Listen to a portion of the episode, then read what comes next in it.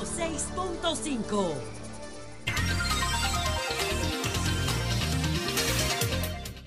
Son las 6:58 minutos.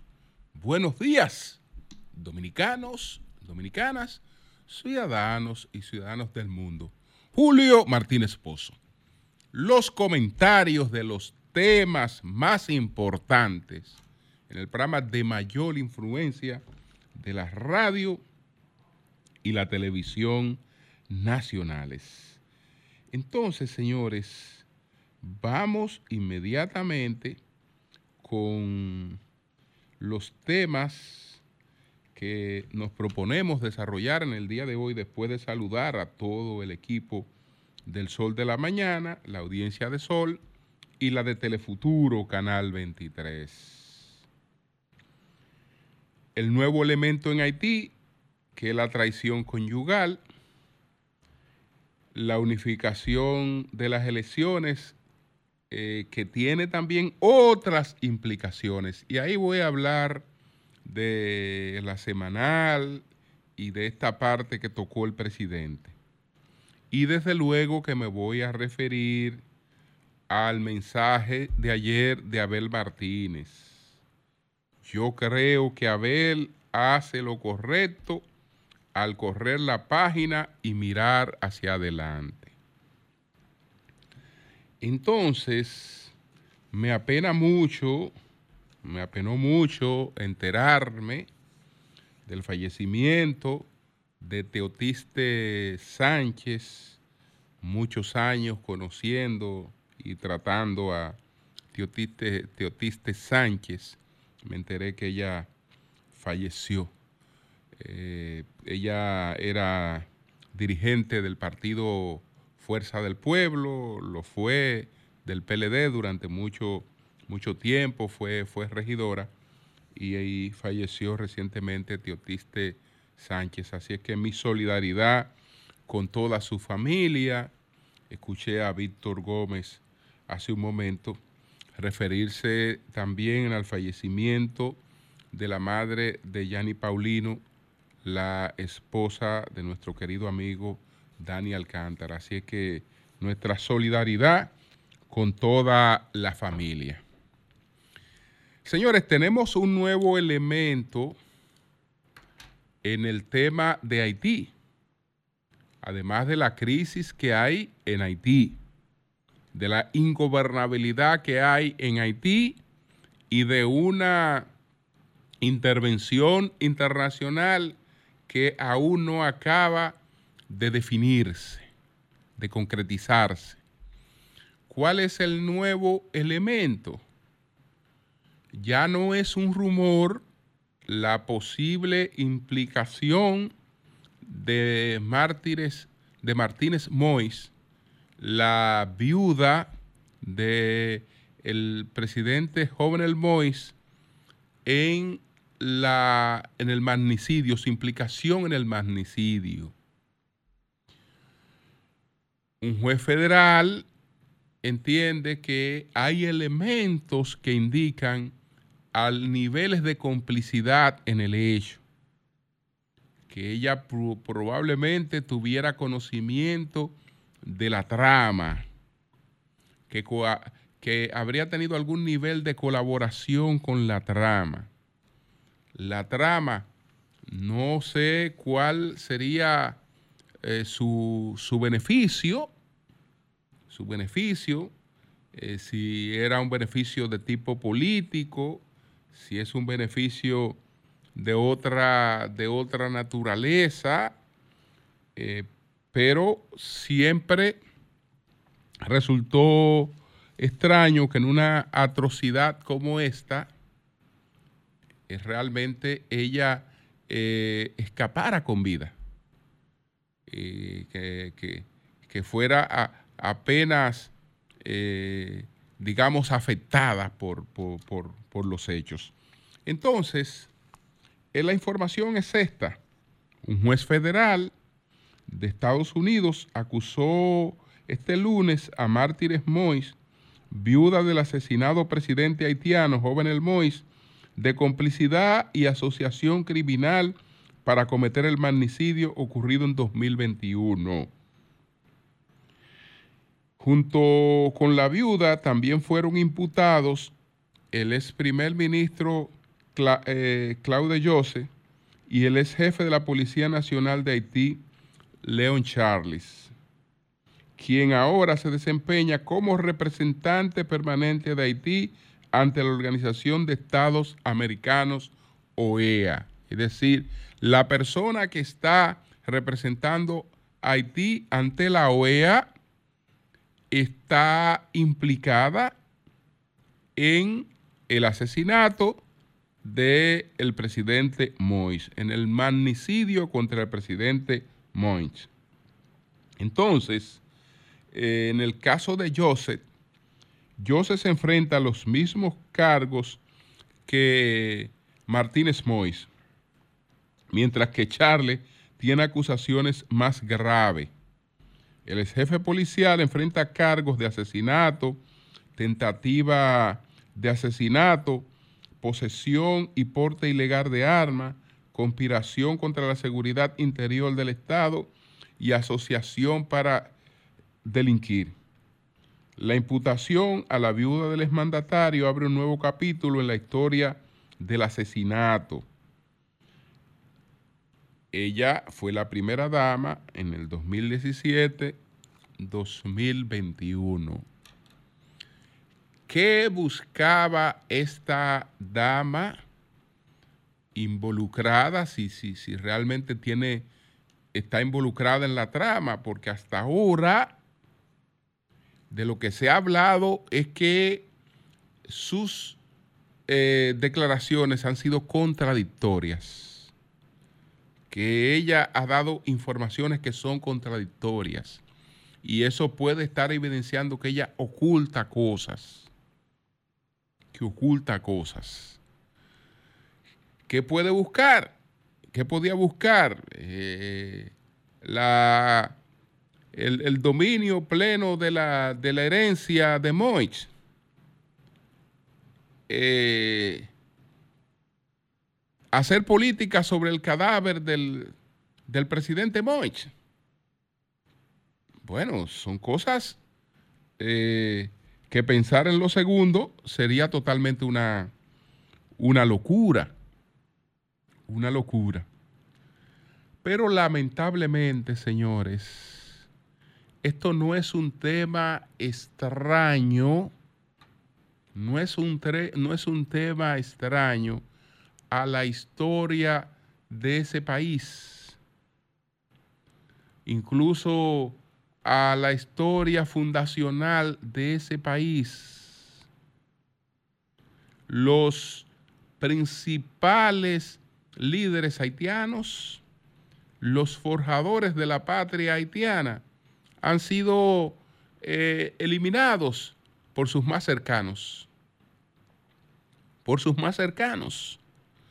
Eh, Toussaint Louverture es un héroe, pero es es un héroe más en el mundo y hasta en la República Dominicana que para ciertos sectores de Haití. Porque Toussaint Louverture, hay que recordarlo, eh, fue el, el líder de la revolución haitiana, pero a Toussaint Louverture siempre se le acusó de tener una apreciación especial por los blancos. Toussaint Louverture era cochero, era cochero eh, de una familia que eh, contribuyó a que él estuviera educación, salvó a la familia, lo que no hicieron la mayoría de los esclavos, que a los primeros que degollaron, eh, los que no pudieron salir corriendo, sus amos lo degollaron. Toussaint Louverture contribuyó a que la familia con la que trabajaba se salvara.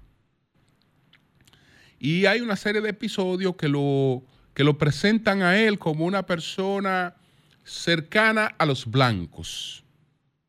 Y entonces, eh, de ahí eh, hay unas ciertas consideraciones de, traición que se suman al hecho de que en cierta medida él terminó contribuyendo con, con Leclerc y con la invasión de Leclerc y una serie de cuestiones. Y lo apresaron después, etcétera, pero él, él terminó eh, con un cierto mote de traidor para, sobre todo, eh, la, historiografía emulata. Entonces, el, padre de la patria, fuera de Toussaint, es, es de Saline. Indiscutiblemente que es de Saline, el padre de la patria haitiana. Bueno, los dos principales lugartenientes de Saline, los hombres de mayor confianza de, de, de Desaline, que fueron Christopher y Petión, eh, pues mataron a Desaline. Mataron a Desaline y después, eh, como ellos tenían un grado de diferencia tal, fundaron dos estados. En esta isla hubo un momento en que no habían eh, solamente una parte española y una parte francesa o un estado que después sería dominicano y haitiano. Hubo una, etapa que teníamos tres, tres estados aquí, porque Haití estaba dividido en dos, en dos. Pero Christopher, Christopher, eh, cuando enfermó, sabía que lo primero que lo iban a eliminar era, eh, eh, era, su cercanía. No creía ni en la familia y antes que lo eliminaran, él mismo se autoeliminó. Entonces, eso no ha estado, eso no ha estado lamentablemente desasociado de esa trágica historia de ese país que tiene un componente distinto, muy distinto a la nuestra, por algo que se cuestiona, pero que no se ha examinado eh, profundamente.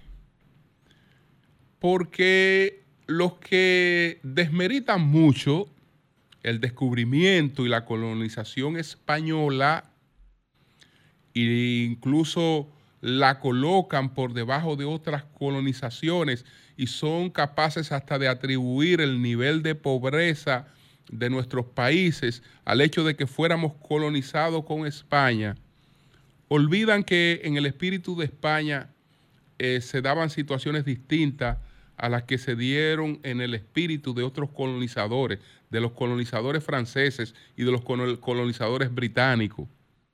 Los colonizadores franceses, eh, pues, eh, no tenían el nivel de integración que planteaban y, que sí tenían desde el principio los españoles. Y los británicos ni se digan. Esos son los creadores del apartheid. Ni se digan. Mientras que España, que llegó con, con tres cosas que son parte de nuestro ADN y siguen siendo parte de nuestro ADN, esas tres cosas que nos trajo España, que están resumidas en la latinidad. Nosotros somos latinos por tres cosas. Por la cultura griega, que nos la insufló España. La cultura, la cultura griega. Por el derecho romano, que nos los insufló España. Y por la creencia en el Nazareno que fue crucificado en la cruz, que también nos las insufló España. Y eso eh, nos dio históricamente un comportamiento totalmente diferente, porque nos tratamos con un colonizador que las instituciones que creó no eran para, eh, para apartarnos. España sembró el continente de universidades y la primera la sembró aquí y esas universidades no eran, eh, no eran para los hijos de los españoles, no eran, no eran exclusivas, sino eran universidades para todo el mundo. Eran universidades para todo el mundo. Y, España fue que trajo lo que estábamos hablando del medioevo español, la institución de los ayuntamientos y, una serie de cosas. Y un comportamiento totalmente distinto en, esa parte. Eh, de que se refleja incluso en, la forma de ser del ser latino. Entonces, qué lástima, qué pena, pero hago una parte ahí en esto de Haití para entonces venir con los otros dos temas. El primero que voy a tratar es el de el de las la posible unificación de las elecciones municipales. Pero no quiero hacerlo sin antes destacar otros aspectos que el presidente trató en la semanal en el día de ayer, que fue dedicada a la autosuficiencia alimentaria. Entonces, hay datos importantes que yo celebro, que yo saludo. Estamos hablando de que la República Dominicana, en el 2019, que nosotros enfrentamos una pandemia en el 2020, ¿Usted sabe cuál fue la principal virtud de este país al enfrentar una pandemia? La principal virtud de este país al enfrentar una pandemia fue la autosuficiencia productiva. Estoy hablando de alimentos. Desde luego que nosotros no hacíamos mascarillas ni eh, algunos de los dispositivos que entonces necesitábamos, no lo hacíamos. Ya estamos en capacidad de hacerlo. No lo hacíamos, pero en términos alimenticios, este país lo sorprendió una pandemia y un cierre en unas condiciones de autosuficiencia alimentaria que nos permitieron realmente pasarla menos mal. Menos mal. Entonces, el presidente dice que eso aún ha seguido mejorando. La República Dominicana eh, es en gran parte autosuficiente en materia de seguridad alimentaria, pasando de 88.5 en 2019 a 90.6 en 2023, a pesar de que somos una isla con poco terreno, afirmó este lunes el presidente Luis Abinader. Entonces, por eso, cada día que puedo, felicito a los eficientes trabajadores, emprendedores, productores agrícolas y pecuarios que son un ejemplo cada vez que vamos fuera del país, eh, a nuestros productores lo ponen de ejemplo, dice el presidente, y eh, ofreció, dice que con la tasa cero se ha beneficiado eh, a más de 17 mil agricultores. Este programa aporta, además, más del 60% de los recursos financieros que fluyen hacia la agricultura. creo que les debe estar hablando eh, de lo que fluyen por la parte del Banco Agrícola. A la fecha, esto ha superado los 14 mil millones en préstamos, incluyendo los fondos, los fondos que, que generan las, las, las devoluciones.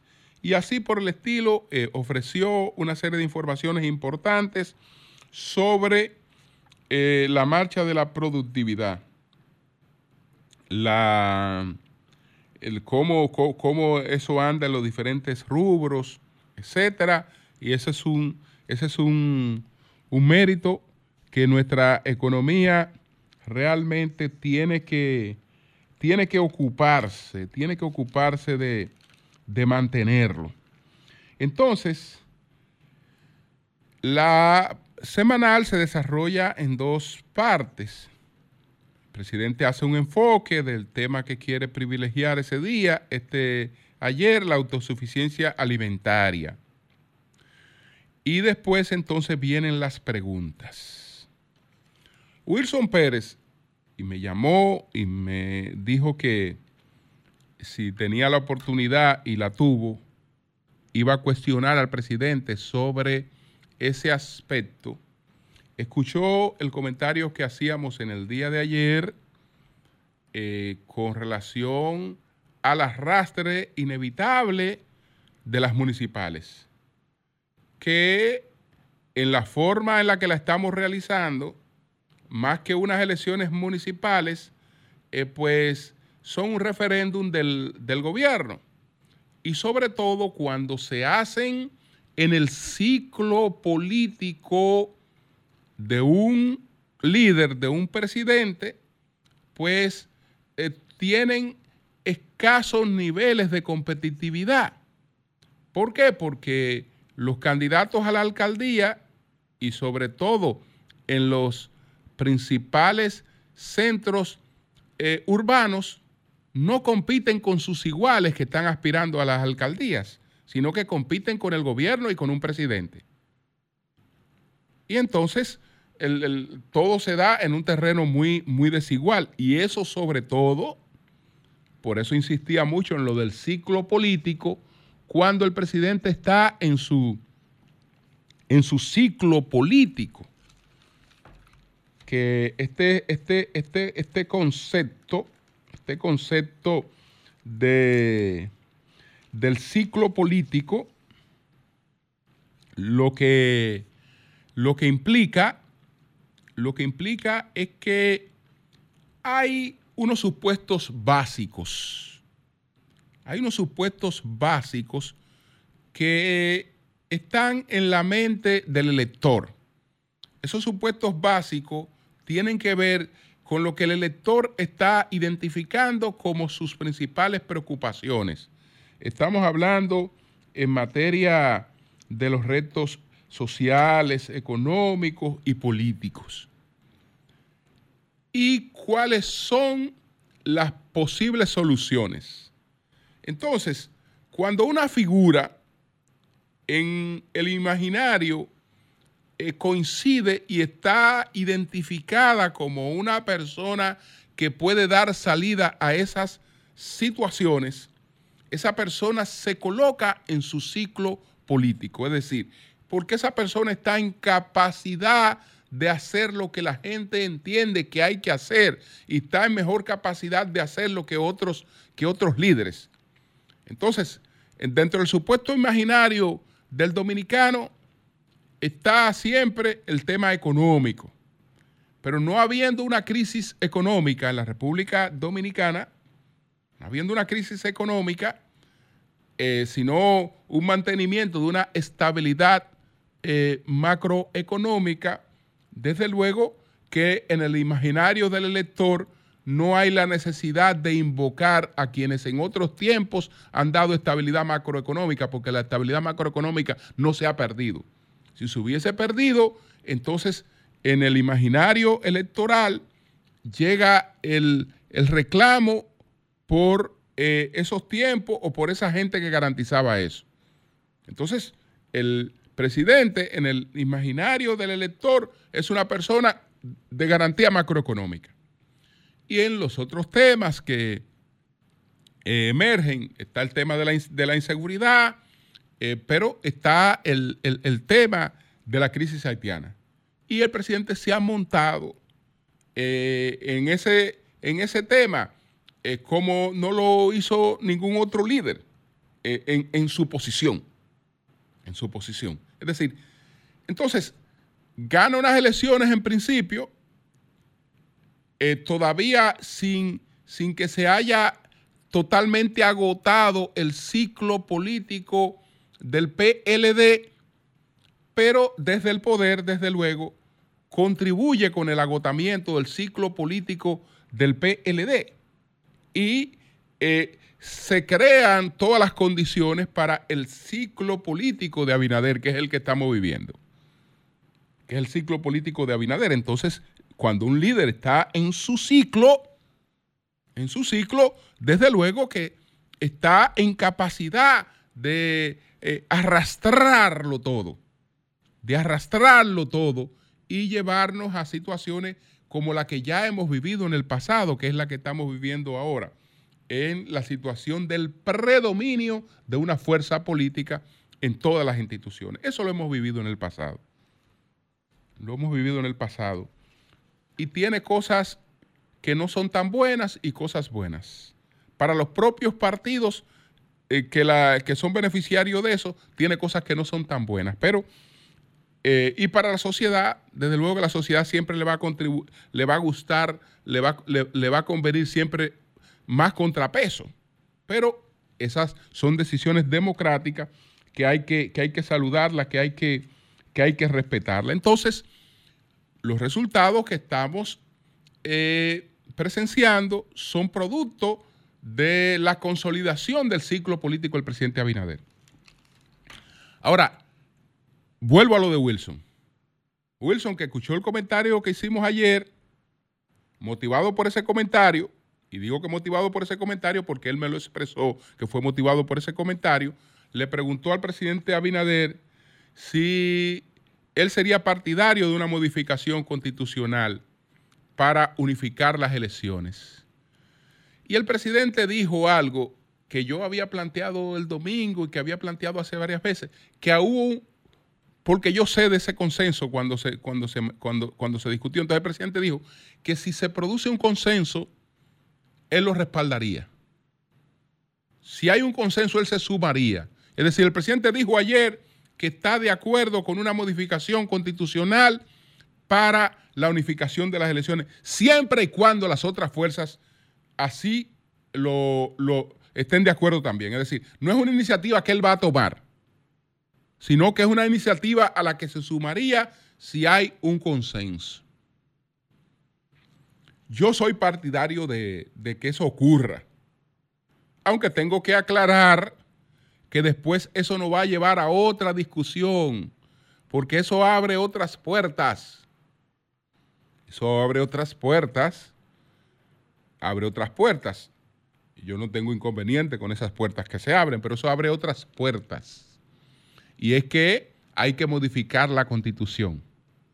Desde que se modifique la constitución, el presidente Abinader, entonces, si su ciclo político sigue tal cual está ahora, tendría la oportunidad de presentarse de nuevo porque hasta ahora está limitado a dos periodos, pero está en función de la constitución que está vigente ahora. Si en su segundo periodo esa constitución fuera modificada para unificar las elecciones, ya el presidente tendría la oportunidad de, de volverse a presentar. Desde luego que eso también habilita a Danilo Medina. Entonces están esas implicaciones. Porque en política no hay una cosa que tú la hagas por aquí que no tenga implicaciones por allí. Están esas implicaciones que hay que tomarla en cuenta y yo sé que en, llegado el momento, entonces vendrán esos debates. Por ahora no. Por ahora estamos ante unas elecciones que tienen que desarrollarse y que las cosas eh, parecen estar eh, un tanto definidas en función de lo que acaba de ocurrir en las elecciones municipales. Entonces, pongo un punto ahí para referirme entonces en el día de ayer. Ahí paso a otro punto. Paso al mensaje de Abel ayer. Y repito, yo creo que Abel Martínez, el candidato presidencial del PLD, hizo lo correcto en el día de ayer. Y no fue una cuestión que pueda verse solamente como una postura, como un mensaje del candidato presidencial del PLD. No, ese fue un mensaje del PLD, porque Abel pronunció su mensaje en presencia en primera línea del comité político del PLD. Entonces, no solo se trata del mensaje de Abel Martínez, sino de un mensaje del PLD. Entonces, ese mensaje puede resumirse de la manera siguiente. Él pasó, desde luego, por lo ocurrido en las elecciones municipales, pero sin detenerse ahí hizo alusiones a lo ocurrido en las elecciones municipales para dos objetivos.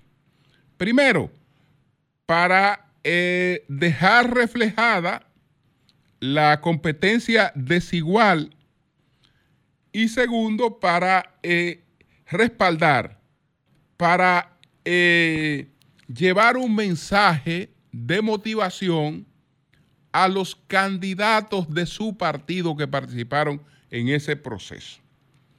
Entonces, él dijo que con relación a la abstención que ahora eh, se maquilla un poco.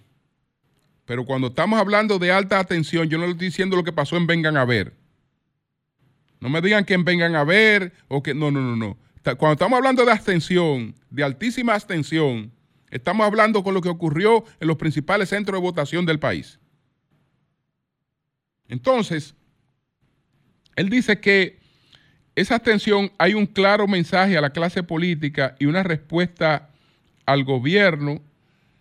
Eh, él dice que hay un rechazo a lo que se vio en, el, en, ese proceso, en la abstención, eh, que no se deberían, que no se deberían utilizar de manera tan abusiva y violenta los recursos públicos para intimidar a gran parte de nuestro pueblo, para comprar la voluntad de la gente a la que ese mismo gobierno ha condenado al hambre y a la pobreza. Y entonces vienen las felicitaciones a los candidatos del Partido de la Liberación Dominicana y de la Alianza, Rescate RD, que él dice que dieron una competencia eh, con dignidad. Pero eh, su enfoque no se queda ahí. Es decir, eh, las elecciones municipales pasaron el 18. Ya pasaron el 18. Ya lo que ocurrió ahí ocurrió. Es decir, él se enfoca de inmediato en el tema de, la, de las elecciones presidenciales. Y cualquiera diría, bueno, ¿con qué ánimo? Bueno, con el ánimo, con el ánimo con que tiene que hacerlo un partido político, porque el, el PLD no es el PRM. El PLD es un partido opositor al PRM, como es la Fuerza del Pueblo un partido opositor al PRM. Entonces, ese partido tiene que continuar, tiene que, tiene que echar hacia adelante tiene que, eh, digamos, reconstruir su relato. Tiene que construir su relato y presentar su opción. Porque hay quienes pretenden que, bueno, que un partido se declare descalabrado por unos resultados adversos. Bueno, si las cosas habrían sido así, Pedro Sánchez no fuera hoy el presidente del gobierno español, no fuera hoy el, presidente del gobierno español, porque Pedro Sánchez incurrió en lo que todo el mundo entendía que era una locura política. A Pedro Sánchez y al, y al PSOE le habían acabado de, de cantar una derrota, pero una derrota contundente en un proceso municipal.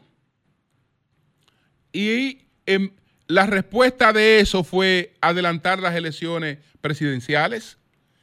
¿Cómo tú vas a adelantar las elecciones presidenciales viniendo de un, de un mensaje nefasto en un proceso que tú acabas de, tener? Bueno, planteando una reubicación de, de la fijación, que la fijación ya no es en la derrota, ya la derrota pasó. ¿Y qué, ¿Y qué ocurrió en esas presidenciales? ¿Qué ocurrió en esa votación después a una votación adversa? Que el PP, aunque no ganó esas elecciones, gobierna, pero no ganó esas elecciones, eh, sacó un millón de votos más que las elecciones anteriores. Es decir, creció en votación. Después de haber recogido un momento sumamente adverso. ¿Por qué? Porque los partidos lo que tienen que hacer es eso, seguir hacia adelante echar hacia adelante, echar hacia adelante y eh, focalizarse en un nuevo horizonte. De ese punto de vista, creo que lo que hizo ayer Abel fue lo que le correspondía hacer a un partido que está bastante claro de su rol. Cambio fuera.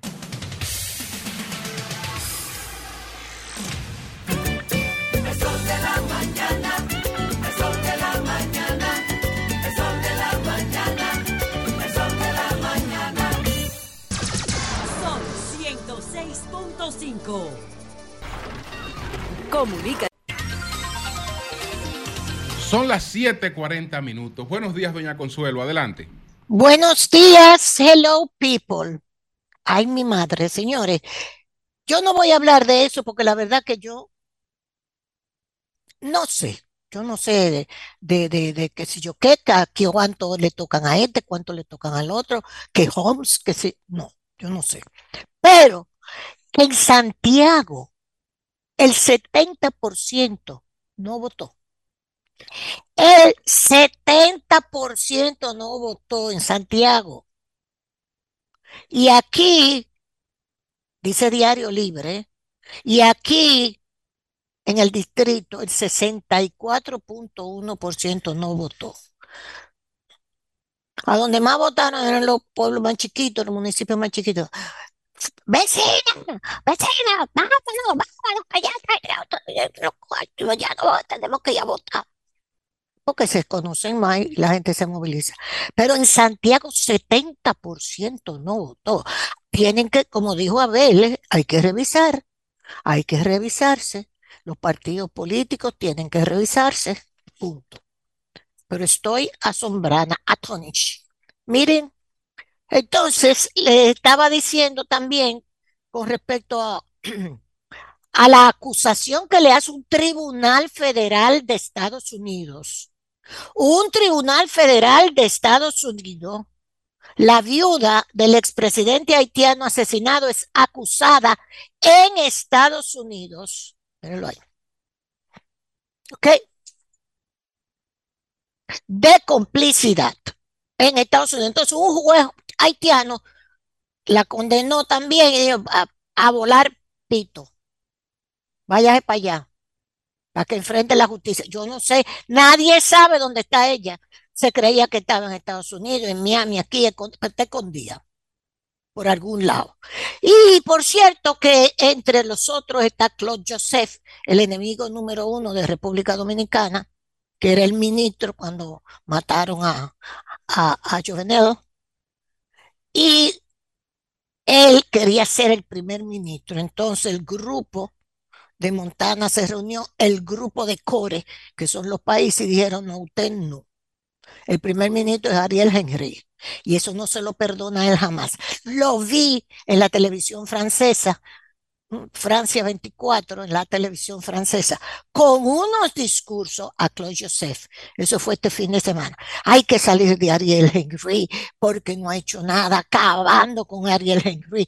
Muy, muy en pose de presidente, que es lo que él quiere, que se hagan elecciones. Ya se unió con Philippe y con Mois, un Mois de Piti, de Salín, para tumbar, para acabar de sacar a Ariel Henry.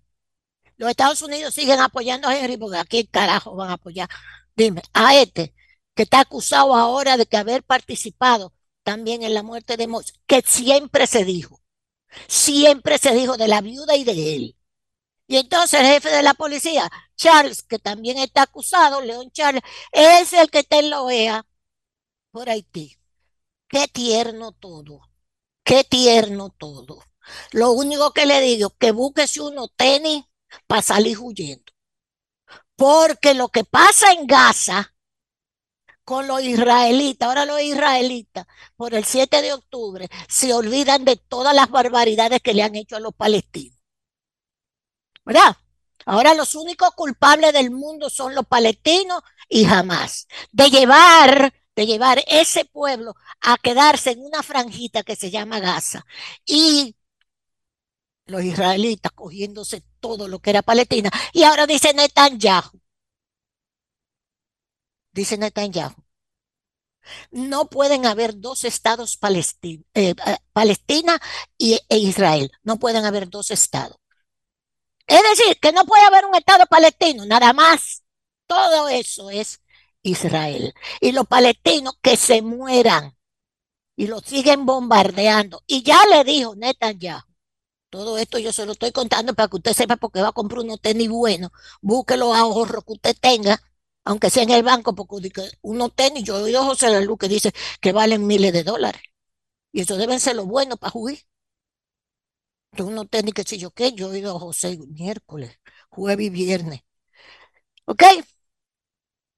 Entonces, a nosotros lo único que nos va a quedar, igual que a los palestinos, es huir o morir. ¿Ok? Ok. Joseph dijo todo lo que dijo en, en Francia, con mucha, muy presentable. Hay que salir de Ariel. Y nos hemos unido. Y vamos a seguir la manifestación, etcétera, etcétera, etcétera, etcétera. Pero yo me alegro porque a mí me echaron mucho boche cuando yo dije, esa viuda no me gusta.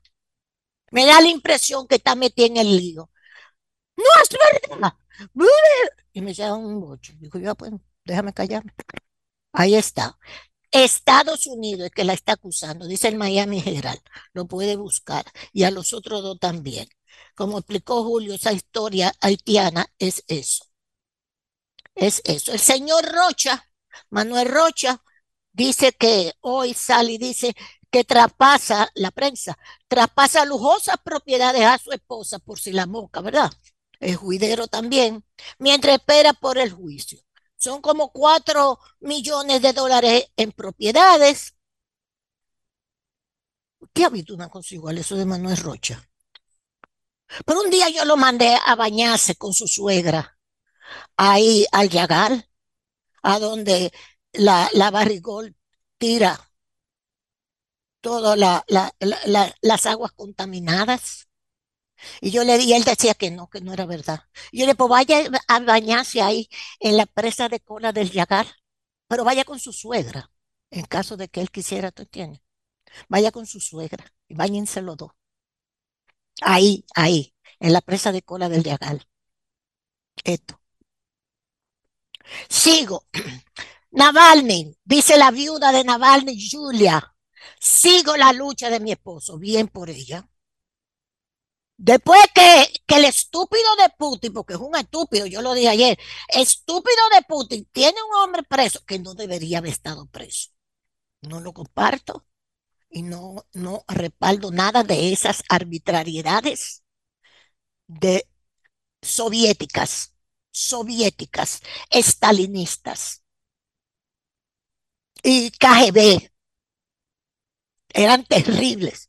Y Putin no tiene necesidad ni siquiera de volver a ser presidente, no fuña la paciencia, abre esa democracia. Estoy totalmente de acuerdo. Ok, está bien, ok. Pero, pero de ahí a decir que Putin mandó a matar a Navalny, ¿para qué? Para convertirlo en un mártir. Y la señora Julia Vamos el mundo entero a luchar contra Putin. Estados Unidos que no le acaban de sacar los cuartos. Los 60 mil millones del Congreso no se lo acaban de aprobar para Ucrania. De 93 mil que, que aprobaron. Para Ucrania, Israel, Taiwán y otros cheles, yo no sé para dónde. Para Haití no hay nada. Y no se lo acaban de aprobar los republicanos. Y entonces vayan, porque Putin es un asesino. Zelensky, porque Putin es un asesino que mató a Navalny. Y denos los cuartos están ahí, porque si no, entonces. Mientras tanto, Ucrania está en una situación muy crítica con la pérdida de tierras, de, de posiciones, pero ayer saludaron que ayer Trump rompió el silencio sobre la muerte de Navalny, pero no condenó a Putin. Trump utilizó la muerte de Navalny, oigan si es un tipo, no, es bruto. La muerte repentina de Navalny me ha hecho cada vez más consciente de lo que está sucediendo en nuestro país. Mire la vuelta que le dio. Escribió el expresidente en True Social, ese es su, su, ¿qué, es? ¿Cómo se llama eso? Su Twitter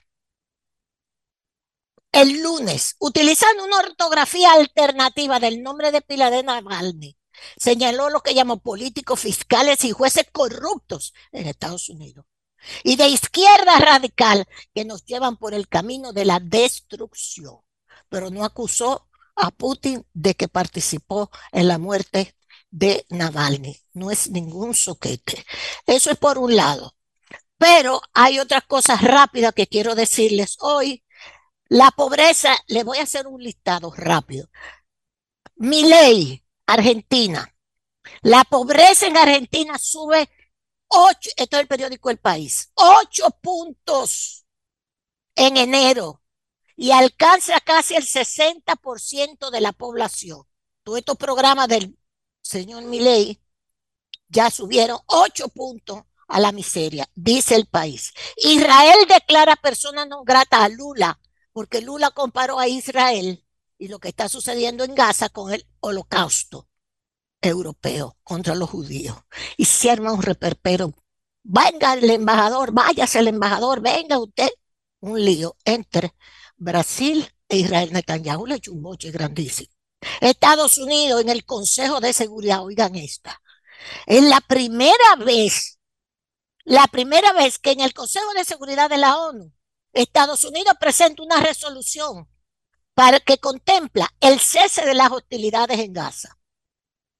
Porque Estados Unidos ha, respaldado, le ha dado las armas, los cuartos, todo a los israelitas, pues hicieran lo que le diera su maldita gana contra los palestinos. Entonces ahora los malos son los palestinos, los Hamas, los únicos malos. Está bien. Entonces Estados Unidos está preparando esa resolución para que cesen las hostilidades. Y usted sabe lo que le dijo Netanyahu. Óigame, Estados Unidos, lo que le voy a decir. Mire, Biden, oigan. Nosotros vamos a salir de Gaza. Sí, cuando se inicia el Ramadán, que tuve que buscar qué carajo es el Ramadán, es parte de la religión islámica. Es una fecha que es sagrada para los musulmanes, el Ramadán. Lo pueden buscar, interesantísimo.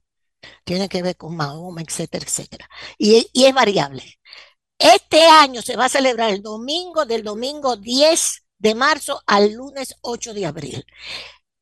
entonces le dijo Netanyahu, si para el ramadán de ustedes, los palestinos, no han soltado a los rehenes nuestros, le vamos a entrar a dos manos para que se acabe esta vaina. Él no dijo eso, porque yo no creo que ellos conozcan la palabra vaina, pero más o menos. Entonces ya ya Netanyahu le contestó antes de que saliera la resolución de la ONU. Ya le dijo que en el Ramadán él decide qué es lo que se va a hacer. Finalmente, un general de Estados Unidos, un general de Estados Unidos, predice que en dos años habrá una guerra China-Estados Unidos en dos años. Este, si la guerra entre Ucrania y Rusia está sacudiendo el mundo, la situación podría ser mucho más intensa en un futuro no muy lejano.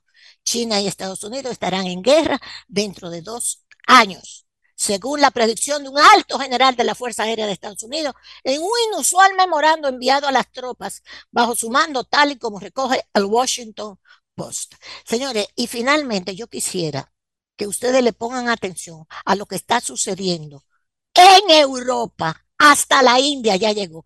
Los franceses, los agricultores franceses comenzaron una, una protesta con, trancando todas las calles de París y de otras poblaciones y otros, y otros poblados de, de Francia. Porque dice que le están entrando, que la política agrícola de, o agrícola de la, de la Unión Europea perjudica la producción nacional de todos esos países, porque traen productos de afuera más baratos, porque los fertilizantes están carísimos, porque están quebrando los productores agrícolas en Europa. Y eso se ha regado a Italia, a Italia, a, Bélgica, a la India, a, Alemania, los agricultores tirados a la calle con sus sus, sus, eh, todos los enseres que ellos utilizan para eh, producir. Y salen a la calle y trancan todo. Entonces eso viene desde hace casi un mes. Y se tiene el problema para los agricultores europeos es que Bruselas establece reglas que hacen la producción más y más cara para ellos, afirmó el primer ministro húngaro. ¿Ok? Esto es una protesta europea en contra de la Unión Europea y las decisiones de la claque de la Unión Europea. Eso es algo que te da atagrima, ver esos agricultores tirados a la calle. Bien. nada más me acuerdo de nosotros. Así que, Julio, muchísimas gracias. Bueno, pues gracias, doña Consuelo. Muchas gracias. Muchas gracias. Muchas gracias. Señores, son las 7.55 minutos. Manuel, buenos días. Buenos días, maestro. Buenos días a todo el equipo de este Sol de la Mañana y buenos días también a todos los amigos que día tras día, pues, nos brindan el privilegio de buscar nuestros comentarios. Miren, quiero continuar con esto que ha pasado el domingo en las elecciones municipales, porque parece ser que todavía hay personas en la oposición que no entienden qué fue lo que pasó. He dicho que uno de los principales problemas que tiene el liderazgo político en sentido general es que no estudian la política. No hay un espacio, no hay una sola oportunidad más idónea para usted aprender que analizando las derrotas. Las victorias solo se celebran, no se estudian regularmente, pero las derrotas permiten a usted entender muchas cosas y corregir otras de cara hacia el futuro. Pero el dominicano, el político dominicano, lo que hace es que se adelanta a las cosas y empieza a hablar muchísima ñeca. Por eso no le hace caso a nadie. Quiero referirme fundamentalmente al tema de la supuesta abstención masiva que hubo en el país. Yo me acosté a las 3 de la mañana haciendo esto. Atención a la gente. Miren, primero, la abstención en sentido general fue de un 47.82%. Eso, cuando usted lo analiza, sí hay un aumento de la abstención. Ahora, ese aumento no llega ni siquiera prácticamente al 2%, porque el histórico de República Dominicana, de hecho, República Dominicana tiene un porcentaje de participación mucho más alto que otros países más desarrollados que nosotros, porque esas elecciones no cautivan a la población en sentido general. Eso lo sabe todo el mundo. Cuando usted va inclusive a la última nuestra, que fue la del 2020, prácticamente un 45, 46% fue lo que votó en eso allí.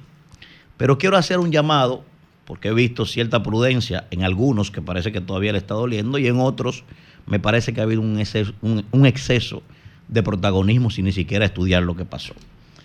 Mire, señor Abel Martínez y demás, que he visto a varios hablando de que esta abstención fue un mensaje para el gobierno, yo no sé de qué forma, pero yo se lo voy a probar aquí.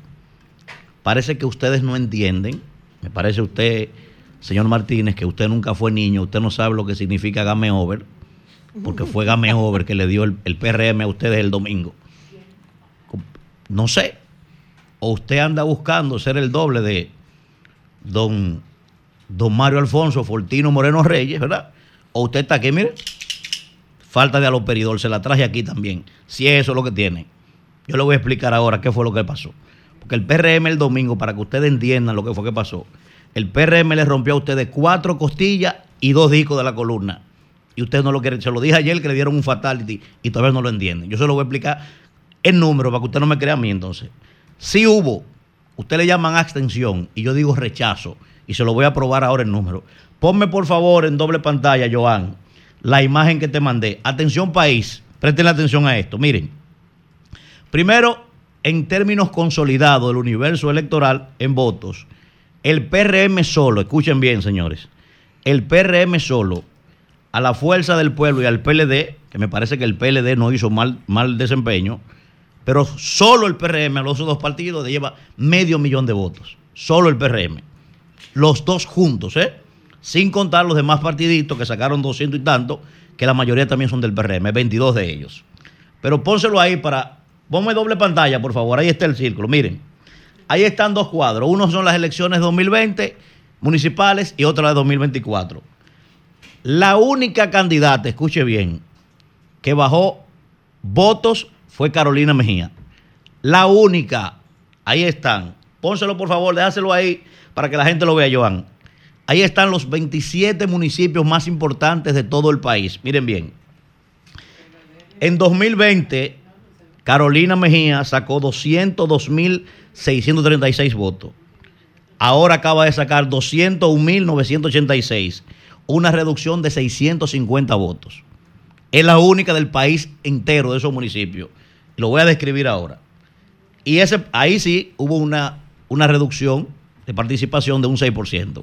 Solo cuatro municipios tuvieron ese comportamiento. Solamente recuerda, perdón Manuel, Ajá. que la cantidad de inscritos Ajá. hace cuatro años Sí. es mucho menor que Sí, la sí, no hay- cantidad de inscritos de hoy. no hay problema, yo voy para allá ahora mismo. No, no voy para allá, para que ustedes vean que fue a ustedes que lo rechazaron. Santo Domingo Este, atención país. Manuel Jiménez sacó en ese municipio en las elecciones pasadas 140.418 votos.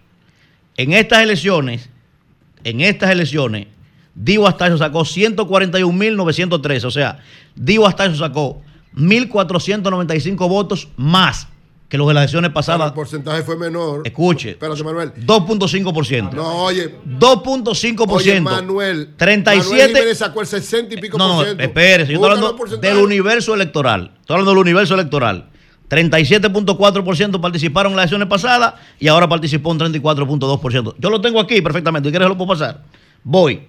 Andújar, Santo Domingo Oeste, 51.305 votos. Escuche aquí ahora.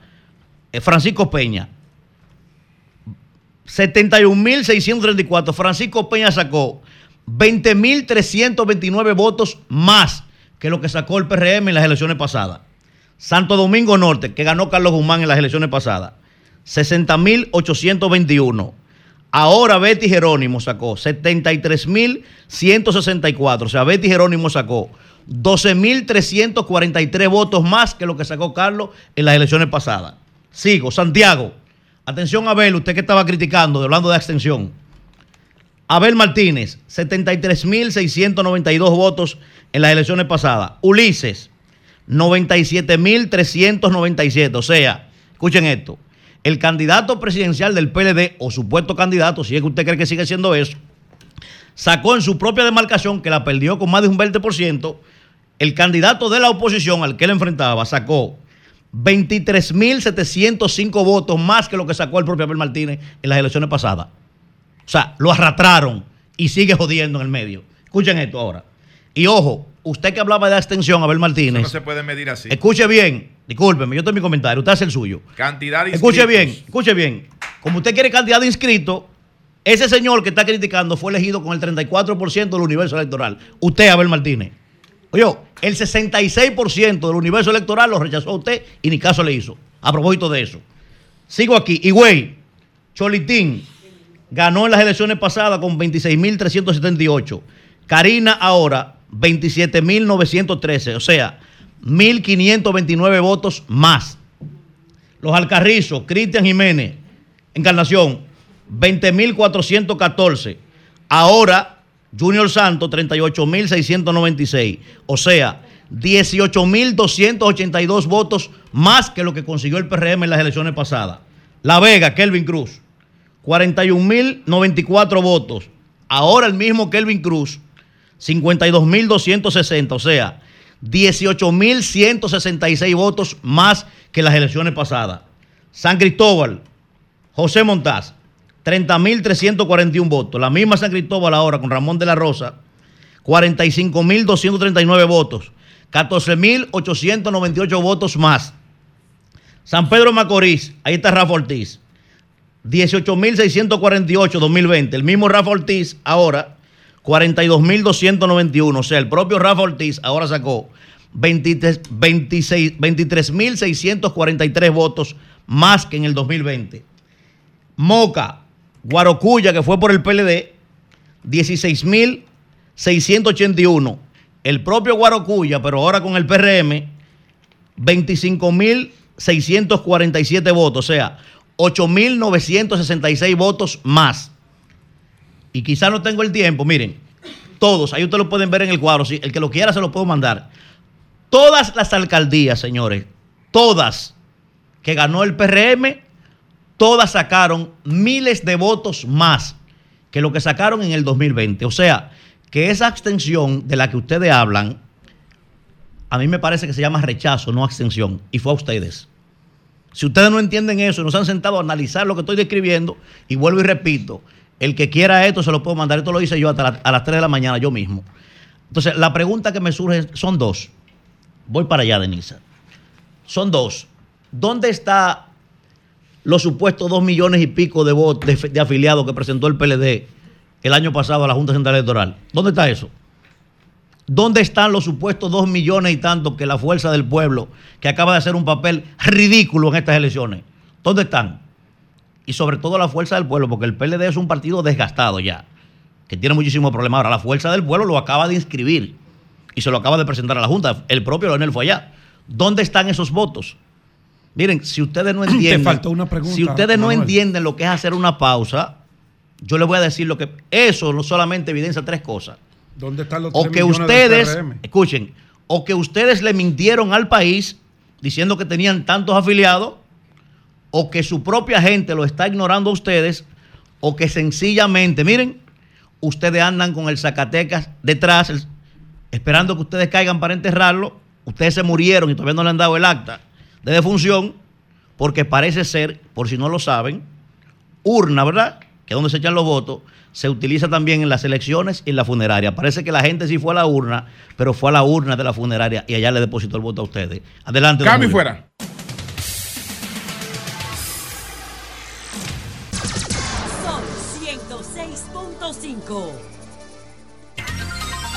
8.14 minutos. Buenos días, Marilena. Buen día, Julio. Buenos días a todos. ¿Y qué era lo que iba a decir el presidente? Luis Abinader el domingo en la noche, ayer lo comunicó. Iba a felicitar al pueblo dominicano, a los partidos políticos, a la Junta Central Electoral y dijo que los resultados de las elecciones lo que lograron fue consolidar la democracia, que independientemente de los resultados obtenidos por partido, lo importante es que todos los dominicanos habían ganado porque se fortaleció la democracia. Y dijo, ustedes ven, eran esos tres párrafos con una sana picardía, con una sonrisa en el rostro. Y claro, buen mensaje, pero yo insisto que fue formó parte de ese grupo que criticó ese anuncio de la participación del presidente Luis Abinader el domingo en la noche. Insisto que el domingo era el día de la Junta Central Electoral. Todo mensaje se debía posponer para más adelante, con excepción, que es lo que se estila. Ya todos nosotros tenemos muchos años cubriendo elecciones. Lo que sí se ve bien es cuando el partido que pierde, por ejemplo, en unas presidenciales, no espera los últimos boletines, sino que con el resultado que tiene en su centro de cómputos y los boletines que ha avanzado la Junta Central Electoral, reconoce el triunfo del contrario. Eso se ve como una buena práctica y ayuda a la democracia también. Pero bueno, con esto, punto cerrado en, ese aspecto. Le preguntaron también con el tema de las elecciones separadas y eso. Él decía que era partidario de unificar las elecciones o de tenerlas eh, separadas por dos años, pero dijo, bueno, la constitución actualmente lo establece así. Si se logra un consenso nacional, yo me uniría a ese consenso, tal y como lo recordó Julio más adelante. Importante, ya Manuel se refirió a eso, pero lo reitero porque repetimos un dato erróneo. Una abstención del 70%, lo repetimos en muchos medios. Sin embargo, la Junta ayer aclaró. Eh, para llegar al dato al cual llegó Manuel, bueno, la Junta informó que en las elecciones municipales votó el 46.67%.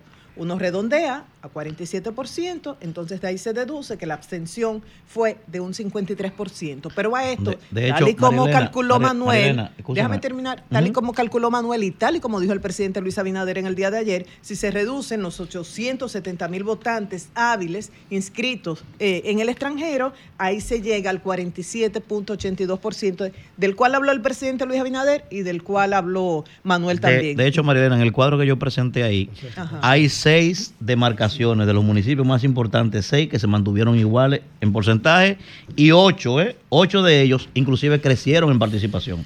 E- Ocho de ellos. E incluso, según datos oficiales de la Junta, eso es muy importante cuando uno, ustedes, leen una información, la fuente, según datos oficiales de la Junta, en los distritos municipales la abstención fue menor. ¿De cuánto fue? Según la Junta, en los distritos municipales votó un 57.9% del padrón. Lo redondeamos en 58, es decir, que la abstención en los distritos municipales, territorios más pequeños, fue de un 42%. Y eso se podría entender por simple lógica. En pequeños territorios quizás hay más interés de quién está dirigiendo, quién es ese director municipal que puede cambiar la calidad de vida, puede ser. Pero bueno, esto en cuanto a, lo- estos datos de la Junta Central Electoral. Ayer estuve hablando con muchas personas muy preparadas que trabajaron como voluntarios en los colegios electorales. Y voy a destacar dos o tres datos que me dieron, lo que fue como un común denominador, que yo dije, bueno, eso fue una variable que se dio en la mayoría de los colegios según los datos proporcionados por ellos. Bueno, lo que ustedes saben, la mayoría de los que estaban en fila, adultos mayores o envejecientes, como ustedes le quieran llamar, y muy pocos jóvenes, tomando en cuenta que el 47.50% del padrón lo constituyen jóvenes entre 18 y 40 años. Sin embargo, la mayoría de los que estaban votando eran adultos mayores, envejecientes, personas por encima de 40 años. Miren, el otro dato que me dijeron fue las deficiencias de los miembros de los colegios electorales. Y ante esto yo pregunto, ¿es posible tomar en cuenta una propuesta que hizo Guardianes de la Democracia luego de las experiencias de las municipales y las presidenciales del 2020? de llegar a acuerdos con universidades y buscar estudiantes meritorios que puedan participar. Me dicen que había deficiencias gravísimas para seguir los procedimientos, para hacer el conteo, para pasar a la computadora los datos. Varias personas me dijeron, gracias a Dios a nosotros nos motivaba el respeto a la voluntad popular, porque algunos de ellos estaban tan confundidos que nos decían, como usted diga, es que va. Dice, si yo hubiese querido beneficiar a uno u otro, lo hubiera podido hacer. Ustedes me van a decir, bueno, ese error se pudo haber descubierto después. Pero ¿por qué no buscamos a personas más preparadas para estos procesos? Es una pregunta que reitero, no solamente la hago yo, gente que ha observado, le ha propuesto esto a la Junta Central Electoral y yo creo que es importante tomarlo en cuenta. Y por otro lado, ya esto es una opinión mía, a veces se dice, ah, que por el uso de recursos del Estado, el proselitismo en los recintos y lo otro, ah, que han comprado votos, no solamente por dinero, con muchísimas facilidades y eso. Es cierto, eso ha ayudado, pero como dicen algunos jugadores de dominó, lo que es igual no es ventaja. Lo mismo ocurrió con el PLD cuando le tocó participar en procesos eh, de elecciones estando en el poder, que esto ocurrió en tres ocasiones. La oposición criticaba al PLD por lo mismo. Entonces, otro elemento que se dio tanto en Danilo Medina como ahora en Luis Abinader, el alto porcentaje en las encuestas en cuanto a nivel de aprobación, tanto a nivel local como a nivel internacional. En los dos casos lo hemos visto. Entonces, ¿el PRM arrasó? Sí. Ah, que utilizó esos recursos y esas facilidades y eso lo ayudó, puede ser, pero también ocurrió con el PLD en su momento. Entonces, ahora me quiero referir a Betty Jerónimo. Me gustaría saber la opinión de ustedes. A mí no me gusta mucho eh, opinar sobre la forma en que trata un medio de comunicación una información, porque yo entiendo que hay un millón de maneras de abordar un dato y cada medio sabrá cómo hacerlo. Y hay gente preparada en todos los medios. Pero esto provocó tanto rechazo que lo debo comentar. Resulta que Diario Libre a nivel digital publicó un titular. Betty Jerónimo, la ex bailarina de la bolita que hizo historia en Santo Domingo Norte. Bueno, fue tanto el rechazo, fueron tanto las críticas que por lo menos a nivel digital el Diario Libre quitó esa información. Algunas opiniones, de- por- solamente voy a citar dos porque fueron cientos y cientos. Un titular que busca desmeritar a una mujer que se ha preparado y que se ha fajado para llegar a donde está hoy, que fue bailarina, eso lo sabemos todos, y era un trabajo honrado como cualquier otro. Su pasado no define su futuro, de por Dios. Y dice otra persona, y ese bendito titular, por lo menos dijo bendito, ¿no? Qué falta de respeto a quien se ha esforzado por avanzar. Nosotros la aplaudimos y la felicitamos. Yo entiendo que uno de los elementos que uno toma en cuenta a veces para, para destacar una información es el contraste. No, no es lo mismo una persona que haya hecho maestría, doctorado, haya estado fuera y llega a ser alcalde, a que un joven que haya sido limpiabotas, con un origen muy humilde, llegue a ser alcalde. O sea, yo entiendo ese enfoque perfectamente. Pero en el caso de destacar la, la bailarina de la bolita, porque bailaba, que tengo una bolita que me sube y me baja y eso, mm, no, no quieren hacerle daño. Bueno, yo estaba buscando datos de Betty Jerónimo, lo que encontré, no, no tengo datos así oficiales, que se graduó con honores en Unicaribe, en Relaciones Internacionales, en Comunicación Social, que hizo, no, no tengo la universidad donde lo hizo, pero se habla de tres maestrías, en administra o dos, Administración Pública y Gestión Municipal y Derecho Constitucional. Ella fue bailarina en el programa Divertido con Hochi. No encuentro nada malo en eso una persona. Bueno, ella fue bailarina, siendo bailarina, eh, se casó con el que era alcalde de Santo Domingo Norte. Bueno, tiene dos hijos, uno de 11 años, otro de 4 años. En esa ocasión dijo que se iba a trabajar con los eh, municipios de Santo Domingo Norte pasa a ser diputada y ahí le estaban criticando, ah, que esta señora va a ir a bailar al Congreso Nacional. Y ella dijo, mi danza es con los municipios de Santo Domingo Norte, con el país, con la educación, con los valores, y dice que se ha dedicado a trabajar en eso. Ha revelado que tiene fibromialgia, es una enfermedad muy compleja de difícil diagnóstico, difícil tratamiento, y dicen que no tiene cura, y ha creado una fundación para ayudar a personas con discapacidad y con recursos limitados.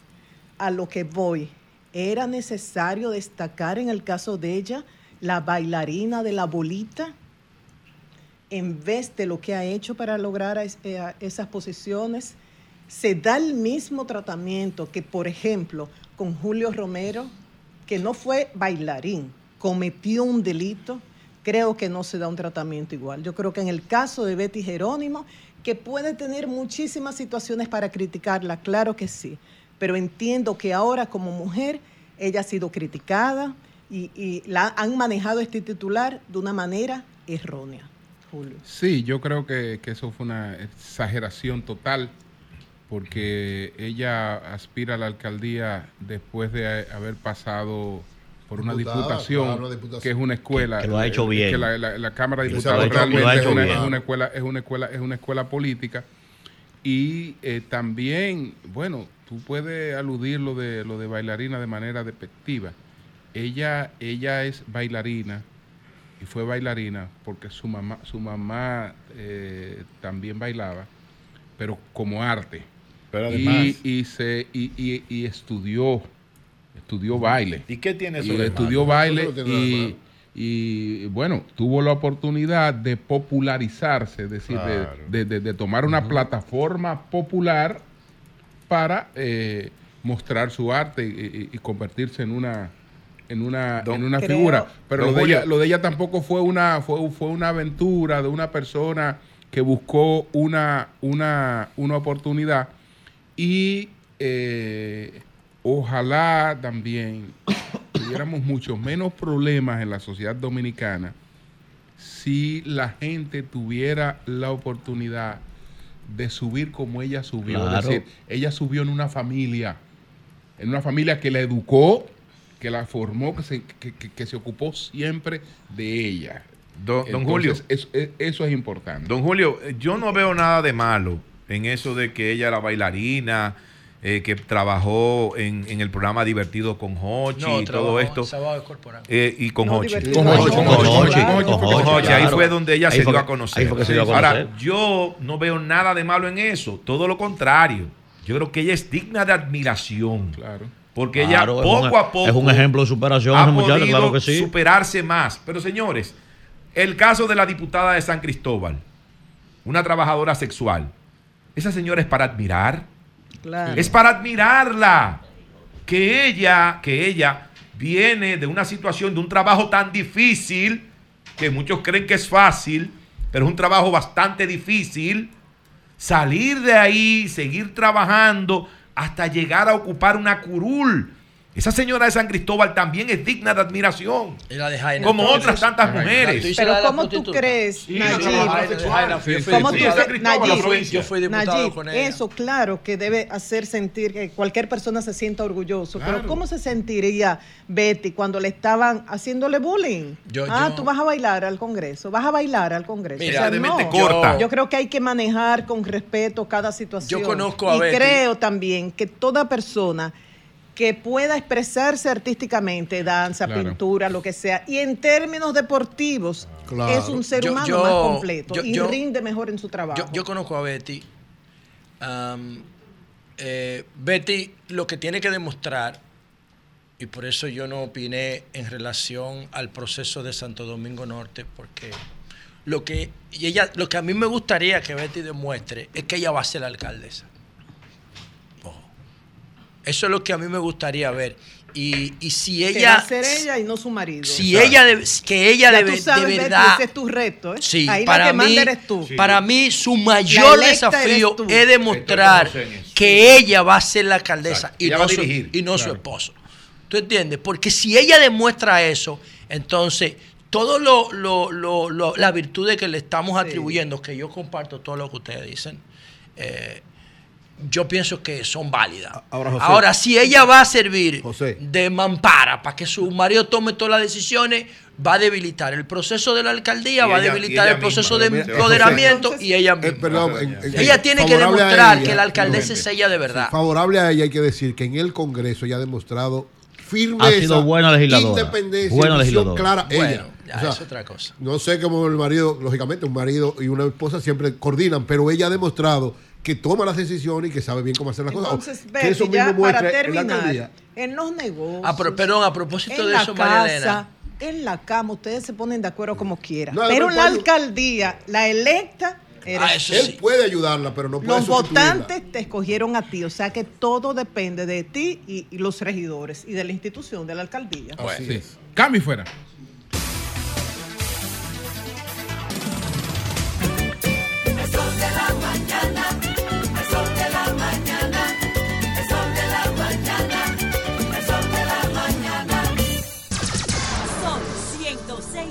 106.5. 8.36 minutos. Buenos días, José, adelante. Bueno, gracias, Julio. Bueno, en, en el, al final del, del balance de lo que estábamos hablando ahora, felicidades para Betty Jerónimo y que, y que se faje a trabajar ahí porque ese municipio lo necesita mucho. Si ella toma eso en serio, va a aprender en el camino y puede dejar una huella importante en su comunidad. Le deseamos lo mejor del mundo a ella y a todos los que, los que ganaron.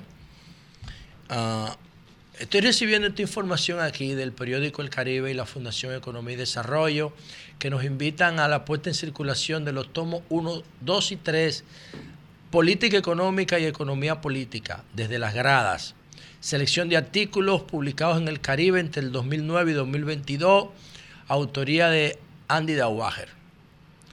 La presentación estará a cargo de Fran Moya Pons, será en el auditorio de la Pucamaima, en el principal, um, el próximo 5 de marzo. Bueno, vamos a tratar de estar por ahí porque para mí Andy Daubacher está entre los arquitectos del éxito económico dominicano porque es un éxito. El modelo económico dominicano se puede promover como un éxito regional. Y Andy es el que ha impulsado a través de la Fundación Economía y Desarrollo, junto con Jaime Aristi y Pedritín Delgado Malagón y quienes más han estado ahí con él, Aníbal de Castro. Ah, en, la, en la segunda etapa o tercera etapa también Wilfredo Alemani. Esa fundación ha sido clave para impulsar la reforma. Triálogo, ¿te acuerdas de Triálogo? Triálogo, Triálogo era el programa que ellos Sí, hacían. sí. y entonces, eh, felicidades para él y para la fundación por, por- por- por la publicación de estos tomos. Yo tengo tres o cuatro libros de, de la Fundación Economía y Desarrollo. Miren, señores, ah, brevemente quiero decir lo siguiente. Diablo. Ayer yo decía que el PRM, lo, creo que lo, sí lo posteé en mi cuenta de Twitter. Nunca le diré X a esa mierda. Siempre le voy a decir Twitter. Ah, eh, yo decía que el PRM tiene que tomar con humildad y reflexión el triunfo arrollador que logró en las elecciones del pasado domingo. Aclara la Junta que en realidad la abstención cuando se desvincula eh, el derecho a voto de las personas en el exterior la abstención queda en 55.94%. No, 47. Pero Manuel, 47. Dice aquí, dice aquí, de acuerdo a la Junta Central Electoral, para elegir los alcaldes, los 158 alcaldes que estaban compitiendo en las elecciones, participaron 2.896.248, un 44%, representando esto una abstención de 55.9. Exacto. Esos son los datos Ese es oficiales. el dato Yo tengo- yo En este nivel de 47, elección casi estaban 48. hábiles para votar 6.5 millones de personas, pero participaron 2.8. Esos son los datos oficiales. Esos son oficiales, Si se ¿no? cambian es porque la Junta El- lo cambie. El dato oficial de la Junta, la, Junta dijo, votó el 46.67%. De ahí tú deduces, redondeándolo a 47, que la abstención fue de 53. Pero como dijo Manuel, cuando tú deduces Ahí- los ahí está, ahí está 870 el mil exterior. votantes en el exterior, da Que no votan en la 47.82%, no ¿verdad, dice Manuel? aquí, No votan. dice aquí. Yo tengo los datos lo que- oficiales Lo que pasa es que yo, Junta. tam- yo también lo tengo. Es la Junta que está La diciendo esto. Pero dice aquí, medio. de igual forma. dijiste según la de- Junta, sí, de igual forma, para elegir los 235 directores distritales ya es otra cosa.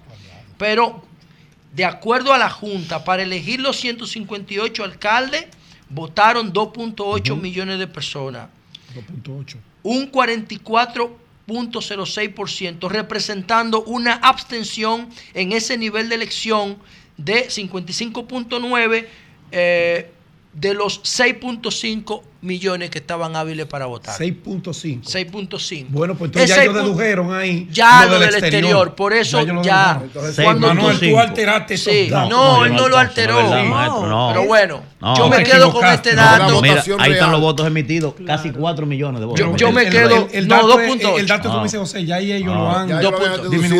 Yo me quedo con esto mientras, me quedo contigo mientras la. Junta tú oficializa tienes- sus Claro, datos. claro. Ahora, Lo que no me puede cambiar ¿Qué- los números que yo qué pasa? No, no tienen forma. No, Manuel, tú tienes razón, pero No poca. tienen forma. ¿Qué Tienes pasa razón, pero aquí? muy poca. Bueno, Pero, pero demuéstramelo, sí. Pero demuéstramelo la idea de ustedes. que- de un ustedes, momento, lo contrario. Un. Luego hablamos. Un momento. Demuéstrame lo contrario. Un momento, un momento. José, continúa su Demuéstrame lo contrario. Compañero, un momento. José. Porque tengo mira, razón, demuéstrame lo un- un contrario con datos. No, tú como yo tienes razón, pero poca. Eh, un momento. Muéstralo. Un Manuel. Dale, José. José, adelante. bueno, um, lo que quiero significar es que ayer Abel Martínez se dirigió al país y dijo que es una vergüenza que el gobierno celebre unas elecciones con un 70% de abstención. No, no hubo un 70%. Pero la abstención, estadísticamente hablando, se puede despejar. Se puede despejar. Y es muy simple. ¿Cómo se despeja la abstención? Partiendo del hecho de que ese 55.9 eh, decidiera votar mañana, se distribuye. No tuvo la suficiente motivación para votar por cualquier motivo, que están ahí los motivos, lo que pasa es que nosotros tenemos que encontrarlos, pero están ahí. Porque las, la racionalidad de las decisiones humanas ha ganado un paquete de premios Nobel. Lo que pasa es que nosotros tenemos que encontrarlo, y eso no lo pueden encontrar las encuestas. ¿eh? Eso hay que buscarlo en el dato, incluso en el metadato, que es mucho más profundo. Y se encuentra, aparece. Pero ese es otro tema. Ah, si las elecciones, si la gente que no votó decidiera votar, usted tiene que estadísticamente distribuirlo en los resultados. Entonces, si el PRM sacó un 70%, usted tiene que atribuirle el 70% de los abstencionistas. Si el PLD sacó un 12.3, usted tiene que distribuirle un 12.3 de los abstencionistas. Y si la Fuerza del Pueblo sacó 4.4 y el Partido Reformista 4.4, usted tiene que distribuirle partiendo en cuenta de que la, la- la distribución tiene que respetar los criterios estadísticos de representación. Repartirlo proporcionalmente. Tú tienes que repartirlo proporcionalmente, cuidando todos los parámetros de, una, de un estudio estadístico. De representación, de género, de edad, de territorio, toda esa vaina. Pero tú perfectamente puedes despejar la abstención. Ahora, ¿por qué se produce esa abstención? Se debería ser, voy a montar un comentario sobre eso, pero yo estoy seguro que los partidos tradicionales no generan expectativas en, en los nativos digitales. Por una razón simple, hablan idiomas distintos. Y atención, porque voy a hacer ese comentario esta semana. Para yo demostrar lo que estoy diciendo aquí, de que hablan idioma distinto, voy a poner como ejemplo las- la- lo- los termos de café Stanley. Voy a poner esa empresa Stanley, que es una empresa que tiene más de 100 años y que está teniendo un resurgimiento después que estaba al borde de la quiebra y que estaba retirando de la, de la tienda sus termos, o sea, sus vasos para meter bebida caliente o fría. Y voy a poner como ejemplo por qué yo digo que los electores nuevos no se sienten motivados con el discurso viejo. Porque son códigos totalmente distintos. A ellos no les importa lo que nosotros decimos.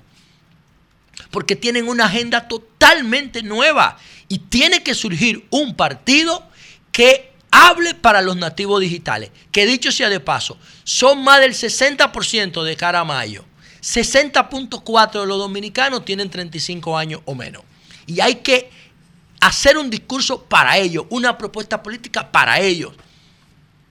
Pero ese, eso lo voy a hacer jueves o viernes, porque tengo que montar algunas cosas todavía. Por otro lado, uff, miren, cuando digo que el PLD, el PRM tiene que tomar las elecciones con un grano de sal, además de reflexión y humildad, es por lo siguiente.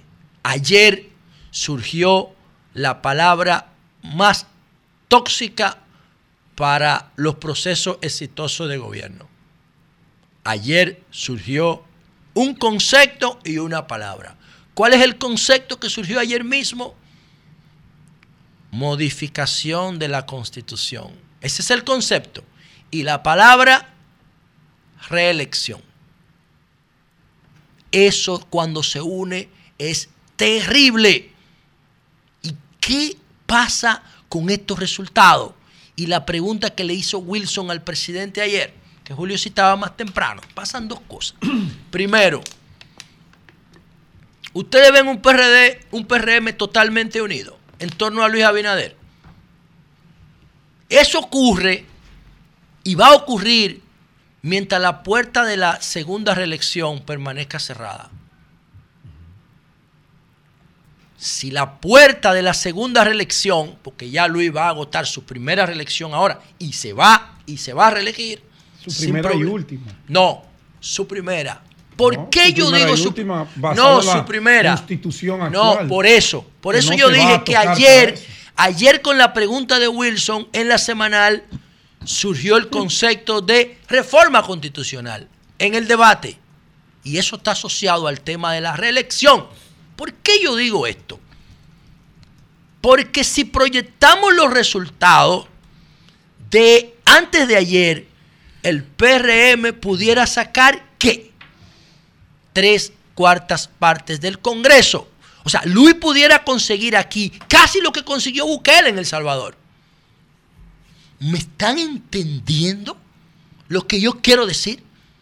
O sea, el presidente Abinader pudiera tener un Congreso que le permita gobernar como lo está haciendo Bukele. No estoy hablando de estado de excepción.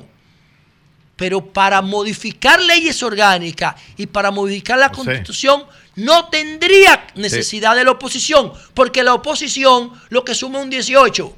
Te Y para tú tener capacidad de veto ahí, tiene que tener un 25. Te voy a dar un pequeño dato solamente con relación a la posibilidad de una reforma constitucional. Cuando se haga esa reforma, en el momento que se haga, y tú dices que podría ser eh, tal vez eh, próximamente. No, yo no, no, no, no, yo no he llegado ahí todavía. Quizá llegue Bueno, ahorita. pues en el momento que se haga esa reforma constitucional, desaparecen los transitorios. Ahí lo, ahí lo dejo eso. Bueno, ¿qué es lo que yo quiero decir? Que si se proyectan los resultados de ahora para mayo, el PRM puede conseguir una cantidad de votos suficiente como para gobernar en el Congreso sin necesidad de la oposición. Para pasar toda la reforma que el país necesita, pero también para pasar otras cosas.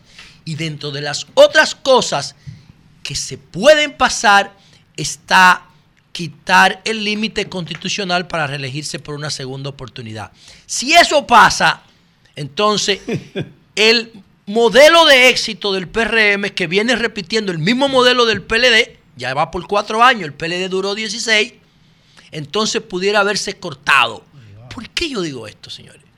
Porque si ustedes se acuerdan, empezando el siglo en el año 2000, Hipólito ganó. Le faltaron unos votos para ganar en primera vuelta y Danilo se lo dio. Pero después, ¿qué pasó en el 2002? Hipólito sacó 29 de 31 senadores, barrió con todo, con todo. ¿Y con dónde vinieron los problemas? Cuando Hipólito Mejía, yo quiero muchísimo a Hipólito en términos personales, me he hecho amigo de él, voy a su casa, como con él, voy a su casa de Jarabacoa, no es personal. Cuando Hipólito gana el poder abrumadoramente en el 2002, ¿qué pasó? Abrió un proceso de reforma constitucional. Y le faltaban votos, porque tuvo que buscar 10 del PLD para completar el proceso. Que de hecho el PLD lo votó, lo, lo, lo expulsó y después como que hubo un proceso de, de- de reencuentro. ¿Qué pasa? Que Luis tiene que resistir la tentación, la tentación el presidente Abinader de un entorno que le va a decir lo que le dijeron a Danilo. El primer gobierno de Danilo fue buenísimo, buenísimo, y logró modificar la constitución. Y desde que logró modificar la constitución, empezó el anillo a decirle, coño, presidente, pero él tiene tres y usted dos. Él tiene tres gobiernos y usted dos. Usted tiene que tener otro. Y le llenaron la cabeza de mierda. Y miren cómo terminó. Entonces el presidente Abinader tiene que resistir las tentaciones que Danilo Medina no pudo resistir. Si él quiere que su legado no termine manchado y el PRM no termine roto en más de 50 pedazos. Cambio y fuera. Ministro administrativo Pero de la ya, ya lo vas a retomar, seguro. Ministro, bueno, vamos a ver. No, No, por la campaña sí ya está No, mal. todavía, mal. todavía. Vamos a ver, vamos a ver. Ministro. Pero él le dijo al que está, no caliente eso mucho. No, él- Siéntate en tu silla. Pero es de su confianza. Sí, claro. Bueno, Virgilio. Que debe decir algo, José Ignacio debe decir algo Él- de, de, él sabe lo que de- tiene que de- de los comandos. venimos en breve con él. Nayí, adelante. Gracias, don Julio Martínez Pozo. Muy buenos días a todo el país y por supuesto a este equipazo del sol de la mañana. Miren, yo quiero brevemente, antes de pasar al comentario que tenemos para el día de hoy, decir algo que no sé si le gustará o le podría caer bien a algunas personas en el Partido de la Liberación Dominicana. Ay, ten cuidado. Pero yo no estoy Ten aquí cuidado. para complacer peticiones. No. Mi amigo te vota Miren, inmediatamente. Miren lo que voy a decir. Ramón Ventura Un Camejo, saludo a Eli Fernández. un miembro distinguido del Partido de la Liberación Dominicana desde su fundación. En el día de ayer anunció su renuncia de los órganos del partido. Ustedes saben que él es miembro del comité De político. los viejos miembros del comité. Claro, político. de los fundadores del PLD. Fue ministro todos los años. Y que tenía también otras funciones de la campaña. Y en el día de ayer él dijo que se va a quedar simplemente con su condición de miembro de esa organización política. Con todo el respeto que me merece Ramón Ventura Camejo, creo que fue una decisión inoportuna. Hasta cierto punto, una decisión cobarde. Porque este es un momento en lo cual hay que demostrar valor, entereza, compromiso con el Partido de la Liberación Dominicana, con miras al proceso de mayo próximo. Entonces yo no creo que haya sido una decisión correcta la del doctor Ventura Camejo en este momento, cuando apenas ha pasado un día de un proceso municipal que constituyó un revés para la alianza opositora y para el Partido de la Liberación Dominicana, para decir entonces yo me voy, yo me voy del partido, miren lo que acaba de pasar, que miren esto, que miren lo otro. No, es todo lo contrario. Ahí es que hay que cerrar filas con el partido para el proceso que viene el 19 de mayo. Entonces quería decir eso.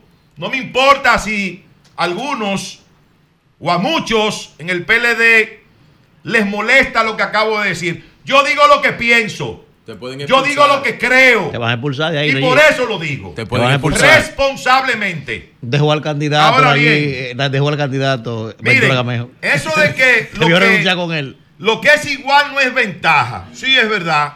En un mismo proceso. Pero no podemos comparar lo que es igual no es ventaja en un proceso con otro proceso.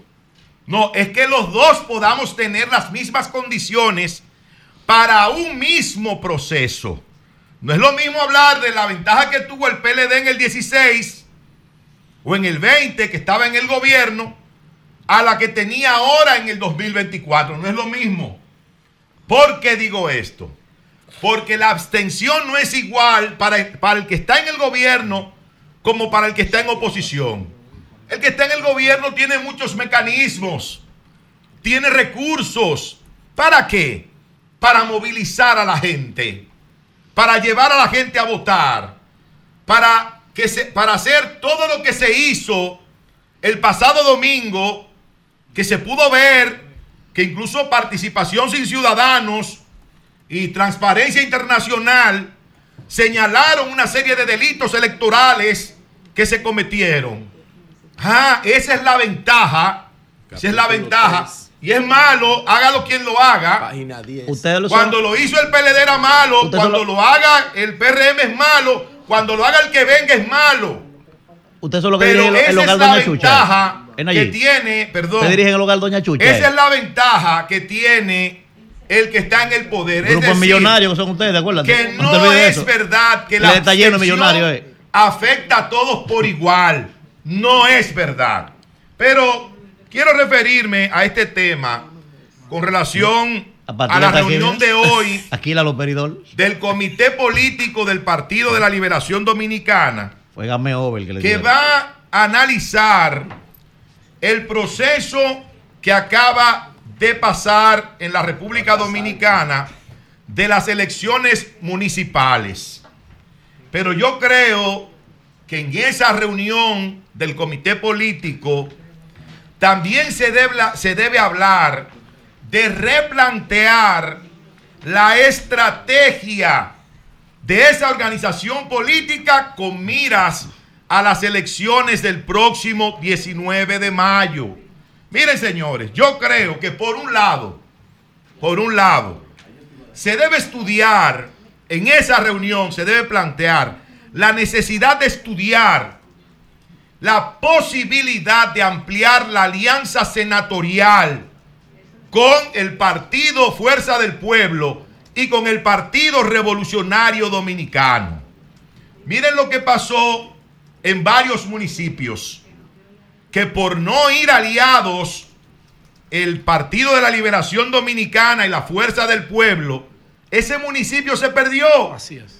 Pero miren cómo acaba de perder la candidata del PLD de Dajabón por cuatro votos, cuando el de la Fuerza del Pueblo sacó mil votos.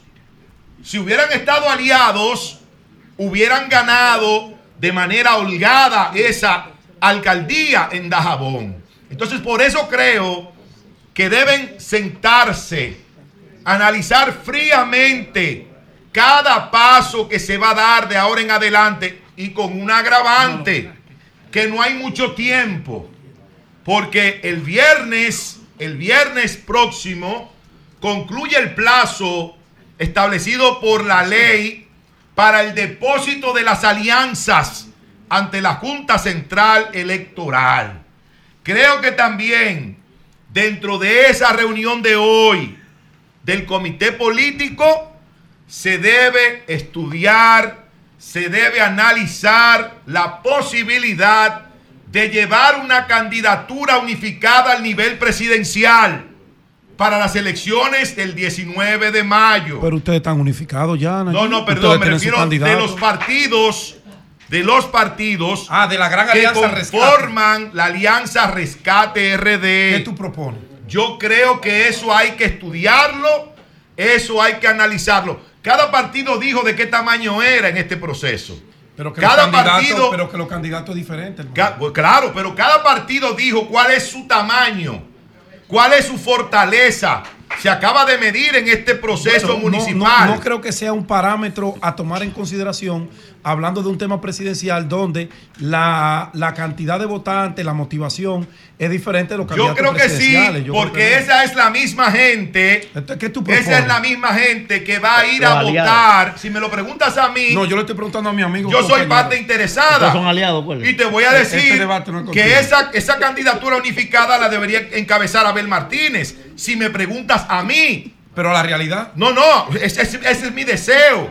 Y esa es mi Ah, propuesta. pero no, tú sabes que ese es tu deseo, pero es no mi obedece a la propuesta. realidad. No, claro que sí. Ya no hay que entrevistar Casi política, por eso 900 tenemos mil votos obtenidos por el PLD en el proceso municipal te dicen que es el PLD el que debería encabezar esa boleta presidencial unificada. Ah, no, entonces, a ver, que ahora bien, por ahí por su lado. papel ahora PLD, bien, ahora bien. PLD Yo papel. creo, yo creo que tanto el Partido de la Liberación Dominicana como el Partido La Fuerza del Pueblo deben tirar los egos a la basura. Así mismo debe ser. Deben tirar los egos a la basura para poder lograr un buen acuerdo, una unificación a nivel presidencial y participar unidos en las próximas elecciones del 19 de mayo. Cambio fuera.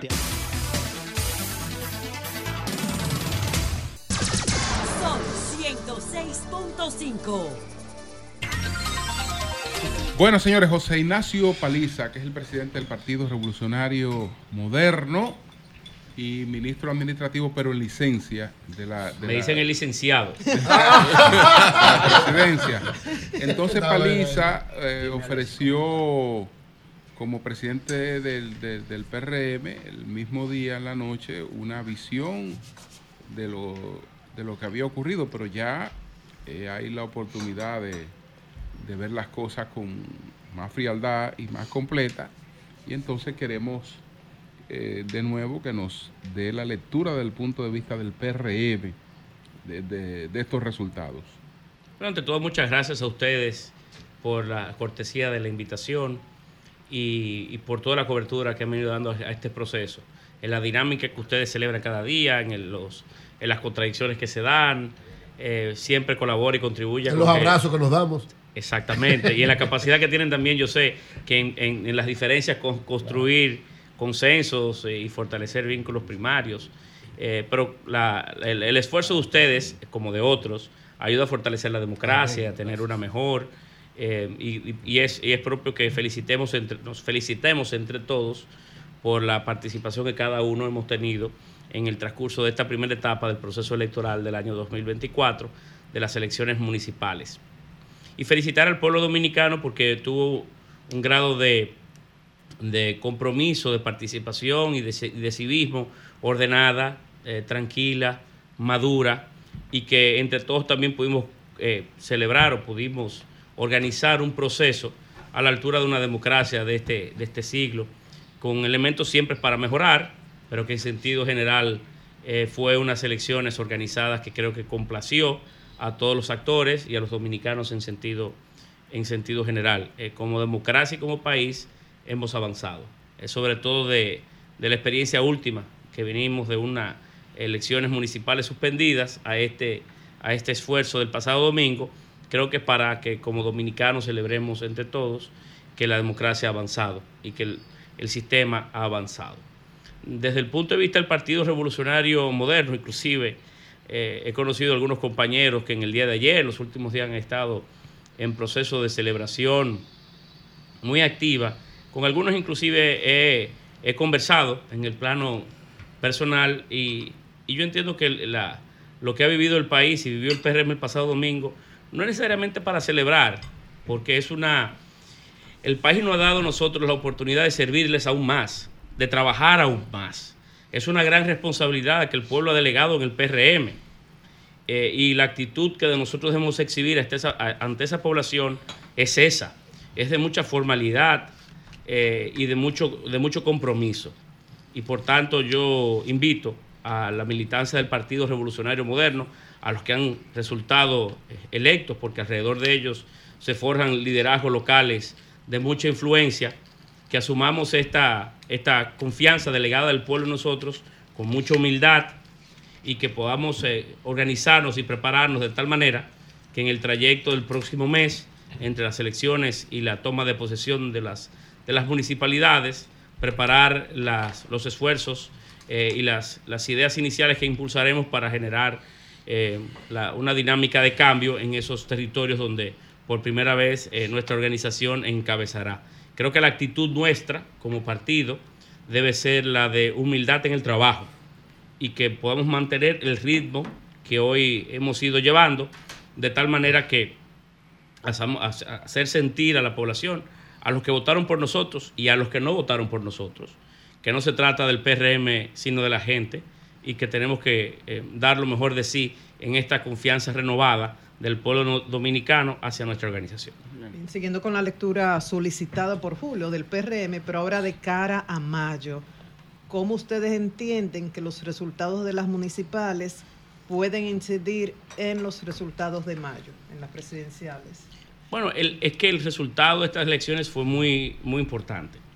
Eh, fue, fue muy contundente eh, y, y por tanto manda un mensaje muy claro hacia mayo. Las diferencias eh, de las fuerzas organizadas del PRM y sus aliados versus los demás actores, el triunfo en más del 80-85% del territorio nacional, con porcentajes importantes, nos hace entender o manda una, clara, una muy clara visión de que la ciudadanía eh, decidió en febrero lo que, será, lo que sería su respuesta eh, en mayo. Eh, siempre he creído, debo ser honesto, que los resultados de unas elecciones no necesariamente vinculan a la otra. Sin embargo, en este caso, el mensaje ha sido uno eh, que tiene la suficiente fuerza, la suficiente resonancia para entender que la ciudadanía tomó en febrero lo que sería su decisión para mayo. Paliza, ¿cómo evaluar? Yo acabo de presentar un cuadro aquí. Todos los alcaldes, todos prácticamente, incrementaron su caudal de voto en comparación con las elecciones de 2020. Primero, ¿cómo ustedes evalúan eso? Si se debe a la relación que han tenido desde el gobierno con las alcaldías. Me gustaría su valoración sobre eso. Y segundo, Paliza, la bandera de ustedes ha sido el cambio. Y el día de las elecciones vimos, yo que estuve recorriendo varios recintos, pude ver cosas que uno ha estado despreciando desde siempre. ¿Cómo ustedes evalúan eso de cara, verdad, a lo que ¿Cuáles ustedes quieren presentar? ¿Cuáles Los delitos electorales. Compra de votos, yo vi gente con, con- O sea, uno conoce eso. Yo he hecho carpintería política muchísimos años y conozco eso. O sea, de cara a lo que ustedes quieren presentar a la población, ¿cómo ustedes han evaluado esa dinámica? Mire, el país ha avanzado mucho, inclusive en el ejercicio de los días de las elecciones. Hay temas que debemos de mejorar. No nosotros como PRM, sino todos los actores del sistema, porque hay, hay acciones que, se, que de manera aislada, tal o cual dirigente o persona eh, de tal o cual partido puede impulsar en un momento determinado que no son las correctas y que no nos, no nos representan a nosotros ni tampoco los representan ustedes. Eh, cualquier evento fuera, fuera de los, del parámetro de lo electoralmente correcto no es como consecuencia de una línea política nuestra, sino de situaciones que, que ocurren de hecho en el territorio y que uno necesariamente tiene el control completo sobre eso. En la medida en la que tengamos una democracia más fuerte, que podamos fortalecer aún más la Procuraduría especializada que se tienen para tales propósitos, em, que la Policía Electoral también sea una más organizada y menos politizada. Creo que en este caso hubo un ejercicio interesante en ese, en ese aspecto. Nosotros tendremos procesos más, más justos eh, y mejores. Eh, y yo coincido con usted de que como partido tenemos que hacer lo propio y que las demás organizaciones también deben invitar a, a que podamos comportarnos eh, eh, de, una, de una manera mucho mejor y mucho más, mucho más correcta. Y hay temas que son evidentemente engorrosos, hay otros que son parte del, del folclore de los procesos políticos que también tenemos nosotros que, que, que como sociedad ir erradicando. Pero no hay dudas de que si usted mide este proceso, compara este proceso, que como al igual que usted, yo también he tenido eh, alguna participación eh, territorial eh, propia, no hay dudas que hemos cambiado, el país ha ido cambiando de manera muy positiva y que este proceso ha sido mucho mejor que el pasado, por ejemplo. El, el- el tema, el tema del incremento del, del- del caudal de votos de sus alcaldes, de todo, ¿cómo, la evaluación de eso, Paliza. ¿cómo Tiene usted- que, ver, tiene que ver con muchas cosas. Tiene que ver con la, la coincidencia de un sinnúmero de, de aspectos que, que en el momento se han dado. No hay duda que la valoración de la gestión del presidente Abinader ha ayudado Julio. o colabora muchísimo Sí. con la, la suerte territorial de nuestros candidatos, porque al fin y al cabo hay una, una línea, ¿verdad?, importante entre el liderazgo principal y los liderazgos eh, de, de candidaturas de diferentes órdenes. Nosotros Eh, promovimos eh, inclusive el- el- la idea de un solo gobierno, de que el buen vínculo del- de la municipalidad con el gobierno colabora o contribuye al desarrollo integral de los territorios.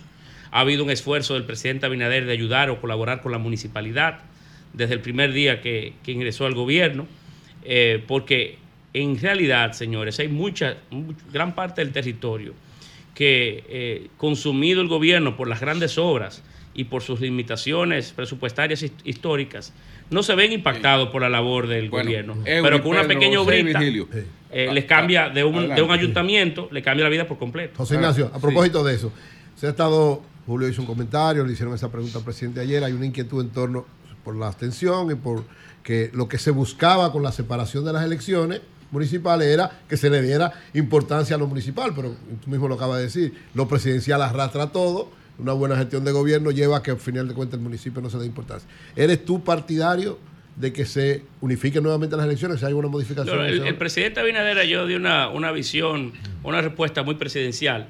Yo voy a dar la del presidente del Partido Revolucionario. Moderno. Yo no entiendo el modelo que hoy tenemos, ni sé en qué beneficia al país el modelo que tenemos.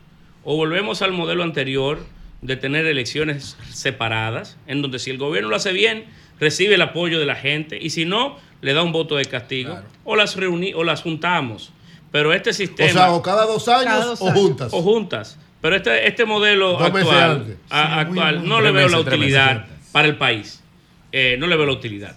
Ni veo que, que- qué dinámica interesante pueda generar en donde la democracia eh, y la gente sean los mayores beneficiarios. Este es un modelo que yo no entiendo. Pedro. No sé de quién fue la, la, la curiosa Pero, idea o la brillante eh, idea. Pero tú eres partidario que se modifique. José partidario que se modifique. Ya que en algún momento, claro, no aboquemos a una reforma Claro. constitucional para eso, pero en algún momento si hay una, una, bueno, una discusión mayor, en eso sí tiene el presidente razón, algún nivel de consenso de los actores, si hay una propuesta, bueno, sí, yo soy, yo soy de los que si se daría, eh, invitaría a las personas que yo pueda tener cierta eh, influencia a que, a que eh, No, eliminaríamos no, el sistema. Nos de- ahorraríamos bueno. 3.800 José Ignacio. millones. no, pero la Yo- democracia es cara. es la cara, democracia tiene- es cara. costo, y más cara es no tener democracia. Ah, es. Entonces, Pedro, yo no soy de los que. sí. Ese no es el, el- el- No el por debate, dinero. no es un tema de- el- del dinero, claro, sino podemos ahorrar unos pesos y ser más claro. eficientes, más inteligentes. Pedro, Pedro. de- es otro. José Ignacio, usted hablaba a raíz de la pregunta de Manuel Cruz, que qué bueno que, que se la formuló, de, y de una manera u otra pues reconocía el movimiento y algunas prácticas que como clase política le preocupan a usted y le ocupan y que de, yo mismo apuesto a que deben ir siendo eliminadas con el tiempo, porque de verdad que ha sido demasiado grosero este tema de que un regidor tenga que gastarse 8 o 10 millones de pesos para salir electo, que no hay forma humana, aunque dure 20 años como regidor, de que lo recupere. Pero hay un elemento que sí me preocupa. El dinero no sale de la nada. Por ejemplo, El don dinero- Pedro, por ejemplo, don Pedro, usted me excusa, el, el candidato presidencial del PLD habló de que eh, no se debería, no, no se, debe- se usaron, ¿no?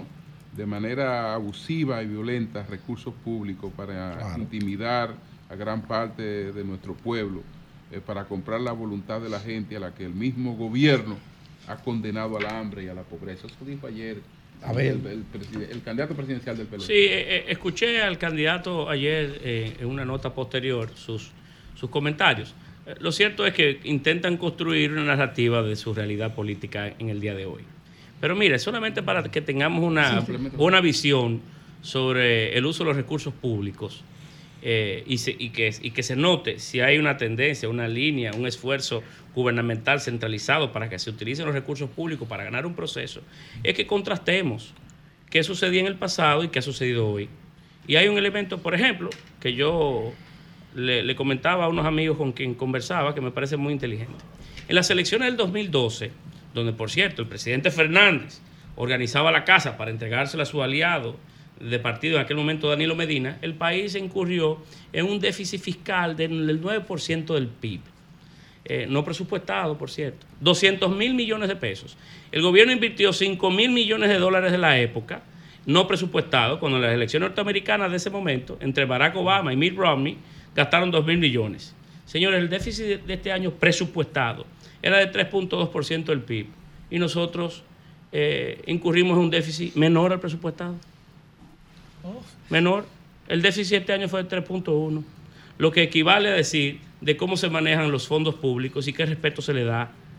Contrastemos. Si hay algún funcionario público que ha utilizado los recursos públicos de manera inadecuada, eh, tendrán la sanción correspondiente y ya ha habido algunos con sanciones correspondientes.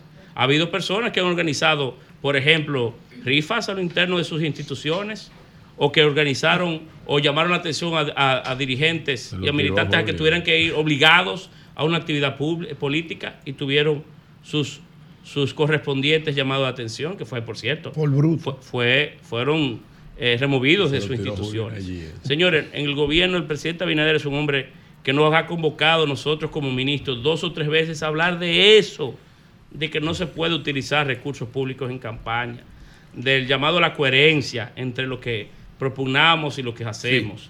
Y si hay espacio para mejoras, siempre lo habrá siempre habrá espacio de mejora. Y nosotros como gobierno y como partido, como país, tenemos que hacer esfuerzos para que cada vez podamos tener procesos mejores, más fortalecidos y que sean más transparentes. yo, le formulaba y, Pero venimos a un modelo de, gente que, llegó a invertir el 9% del PIB en déficit no presupuestado para variar la voluntad del pueblo. Usted tiene toda la razón, ¿verdad? Pero lo, que la, lo, facturas, lo, que la, lo, que la, sociedad le critica es que ustedes dijeron que lo iban a hacer diferente. Y, lo, que se vio. Pero está haciendo diferente, te lo explicó, pero te lo explicó. yo voy a hacer una pregunta. Lo que se vio el pasado domingo en las elecciones congresuales municipales y le está hablando un actor que estuvo metido en un centro de votación de gente pobre. Yo no sé si me fue mal o ah, pues bien. yo. Mi candidatura es en mayo. Yo no sé si me fue bien o mal. Eso no es lo que estamos evaluando. Ahora, quien os habla, y por eso le digo a José Ignacio que valoro su sinceridad, pero el dinero que el partido de gobierno regó comprando votos a 1.500 y a 2.000 pesos, que yo lo vi, tengo como demostrarlo, en ese centro, por lo menos. Bueno, yo conozco un caso, por ejemplo, el único que, el único que fue apresado por compra de cédula fue en, en Nagua, un miembro de su partido. Pero está bien. Entonces, si, si lo hizo, su partido. Si lo hizo, perfecto. Ahora podemos el que lo haya hecho, el que lo haya hecho primero, no, no, es una línea ni una política de nuestra organización. Quiero terminar y en segundo lugar, mal hecho y ojalá lo persigan y lo hagan preso. Por eso vuelvo a valorar. vamos a finalizar la pregunta. Ahora, el dinero que estaba en manos de la dirigencia no salió de la nada. Entonces, ahí debe haber un contrato también, José Ignacio, entre la sinceridad y la realidad. Es que es muy sencillo. Cuando usted tiene un, un partido que marca, como logramos en este proceso, casi el 60% de los votos, su capacidad de recaudar también es mayor que el que marca Hasta 13. los regidores. Que el que marca 13. Eh, es natural. Eh, y por tanto, uno puede tener el que usualmente tiene mayores posibilidades electorales, usualmente recauda más y tiene más recursos. Es natural. Bien, José. Bueno, artículo 271 de la Constitución se necesita en las dos terceras partes de la matrícula del Congreso constituido en asamblea revisora para votar una reforma constitucional. El resultado del PRM ayer se acerca al efecto Bukele en El Salvador. Bukele sacó 84, ustedes tienen cuánto, 77. 76. del territorio. De, los resultados. de, la plaza, 85. No, no, como 85 con nuestros aliados. 85. Sí, de, los territorios. Escuchen esto. Eh. Bukele sacó 84.5 en El Salvador.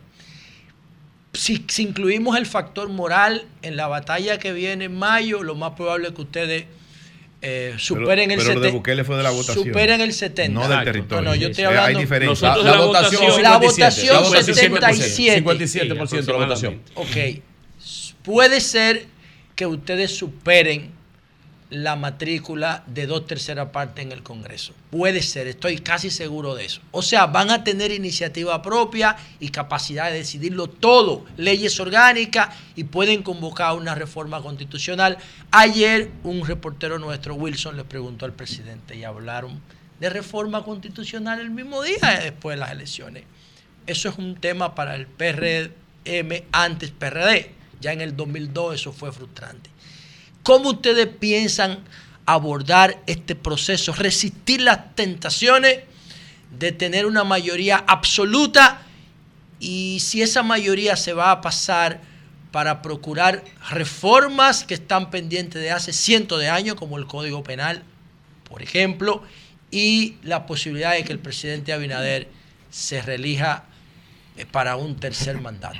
Bueno, en, en realidad nosotros como partido no hemos llegado eh, ahí, ¿entiendes? No hemos llegado a, a- a pensar, a proyectar, eh, primero, eh, el, el resultado congresional que vamos a obtener en mayo, ni mucho menos si hay una... Nosotros no tenemos la política de mi Congreso. No, no, nosotros no, no, no son nuestras formas de pensar Danilo en, decía, "Yo en- mi Congreso". sí, mi Congreso, recuerde. No, nosotros no tenemos esa, ese ánimo dentro.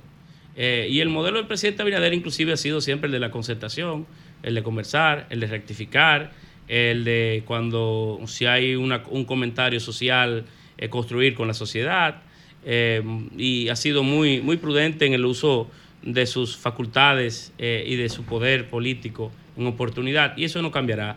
Si por casualidad la vida en el día de mañana, y su- tomando el parámetro de las elecciones de hoy, tendríamos un me- mayor apoyo en el Congreso, nosotros no utilizaríamos ese poder para construir un país a imagen y semejanza de nuestros deseos. Eso no somos nosotros. Ese no es el modelo que el presidente Abinader eh, va a impulsar, ni se va a parecer a los modelos del pasado. Perdón, Julio, no cualquier cualquier eh, reforma importante, cualquier idea importante que en un momento determinado quizás uno pueda estimular, siempre, siempre será, o, eh, será construido a base de, de un consenso y de un acuerdo nacional. Eh, pero, por ejemplo, con el tema de reformas constitucionales, nosotros, no- no- eso no es un tema que nosotros está en nuestra mente, Ahora, ni, lo ni único- lo hemos construido, lo ni lo hemos pensado. lo pasa, Inclusive el presidente Abinader ha, ha dicho muy claro en los momentos en donde se ha conversado de la idea, que hubo un una propuesta inclusive del presidente de formalizar la independencia del Ministerio Público. Sí, Recuerdan hace un claro. tiempo, Sí. el presidente dio garantías al pueblo dominicano que nunca sería, o una propuesta de él nunca sería para reformar una constitución para sí. eh, y para él permitirse y eh, reelegirse una vez más. Ey. Ese no es Luis Abinader, ¿eh? José Ignacio, pero de Ese no es Luis Abinader. Digo, Danilo decía eso como cucho mil veces. No, modelos de, distintos. de hecho, José Ignacio, como hubo el acuerdo, porque realmente ya hubo un acuerdo de la clase política, y yo lo informé reciente, eh, hubo un acuerdo de la clase política para unificar las elecciones. Eso se, eso, eso fracasó tiempo. después, posteriormente. Eso fracasó. Eh, porque eso eh, eh, estaban los días en los que se discutía una reforma para, para, para la reelección. Había la posibilidad de una reforma que no fuera para la reelección, sino la posibilidad de una reforma para unificar las elecciones y más o menos ahí había, con, ahí había un cierto consenso. El asunto es que no es que el presidente tenga la intención necesariamente de procurar eh, esa apertura, pero tan pronto se le cambie una coma a la constitución, Es que estamos ya la apertura está, ya, ya le está hecha, pues ya la constitución pasa a ser Julio, nueva. Don Julio, un periodista ayer en el Sí. Palacio, que yo por cierto no conozco, eh, hizo una pregunta sobre la unificación de las elecciones. Sí, ese fue Wilson, Eh, Wilson pero Pérez. Wilson, es de Wilson nosotros. Pérez, sí, Es de. Wilson es nuestro. sí, yo, dije, yo te dije un reportero. no lo conozco, responsable no, nuestro. no lo conozco. Sí. Eh, pero eh, nosotros no tenemos en planes reformar la constitución. Eso no está, en- eso no está dentro de las discusiones de hoy.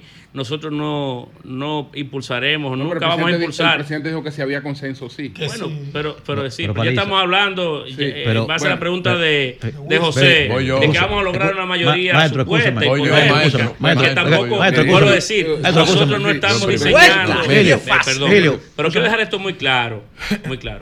Nosotros no estamos impulsando una dinámica de construir mi Congreso. No, no, no, no, no. Eh, esa no es la idea nuestra. Eh, ni, es- ni hay un esfuerzo de esa naturaleza, ahora- ni ahora- tenemos idea de tener- impulsar ahora- reformas ahora- ahora, eh, de tal o cual forma, ni, Paliza. ni unilaterales, ni se ha discutido ministro, entre que- nosotros y en privado El no de reformas suyo, constitucionales. Porque usted no, diga que no, Nada- que no está nada buscando de el eso, suyo. nada No de deja de ser No suyo. No es que son modelos diferentes. Pero no deja de ser suyo. Son modelos eh, diferentes. Manuel, tú quieres decir algo rápido. Ministro, eh, recientemente el presidente dijo que si él se reelige va a retomar el llamado al pacto para las reformas estructurales. Eso implica indefectiblemente una reforma constitucional.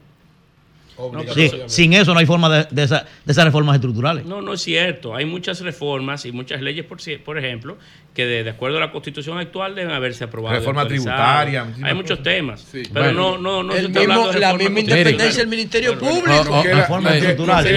José Ignacio, No estaba pensando en eso. José Ignacio, José Ignacio es el, el jefe de campaña, pero la conformación que en estos días eh, debe pasar, la conformación del equipo de campaña del PRM ya de cara a las elecciones presidenciales, congresuales que vienen en mayo. ¿Cómo va eso, José Ignacio? Sí, sobre todo nosotros queremos hacer un esfuerzo en los próximos días para conformar los equipos eh, territoriales, eh, equipos de provincia y de municipios. Eh, y, estamos muy avanzados, hemos avanzado mucho. En una, en una idea, la construcción de un protocolo de integración eh, y de algunos eh, esfuerzos de estilo para poder darnos en las próximas semanas una estructura territorial eh, que vaya en consonancia con el partido, con la existencia de un partido que está unificado completamente alrededor del presidente Abinader y de respetar lo que también han sido liderazgos que han, han trascendido en las propias provincias y que necesitan ser eh, integrados a un esfuerzo de este tipo. Pero en los próximos días tendremos una, una estructura eh, territorial, fundamentalmente territorial, eh, que pueda ayudarnos o contribuir eh, a, a trabajar de una forma más organizada. La, la composición está completa, José Ignacio. La composición de la estructura de campaña a nivel eh, nacional, en el cual tú todavía eres el coordinador.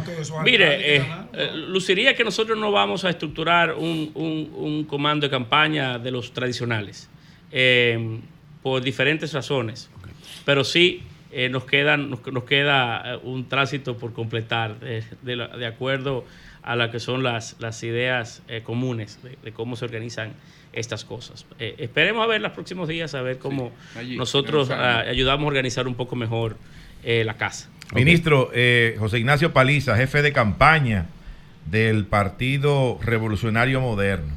Eh, yo difiero de usted en cuanto a lo de mi Congreso, porque yo entre mi Congreso y un solo gobierno eh, solamente veo una diferencia eh, de palabras, pero el significado al final es el mismo. O sea, que a ver- Eh, un a solo del gobierno, se le dio cuarto del perdón, gobierno también. Perdón, un solo gobierno, un solo ¿no? gobierno, se habló para lo municipal, o sea, arrasar en lo municipal.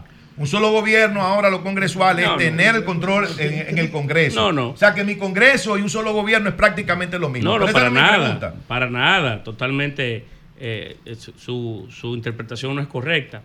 Eh, porque estamos hablando de una labor mu- municipal. La construcción o el desarrollo integral de un territorio equivale a pensar o a tener una vinculación entre el municipio y el gobierno central Claro.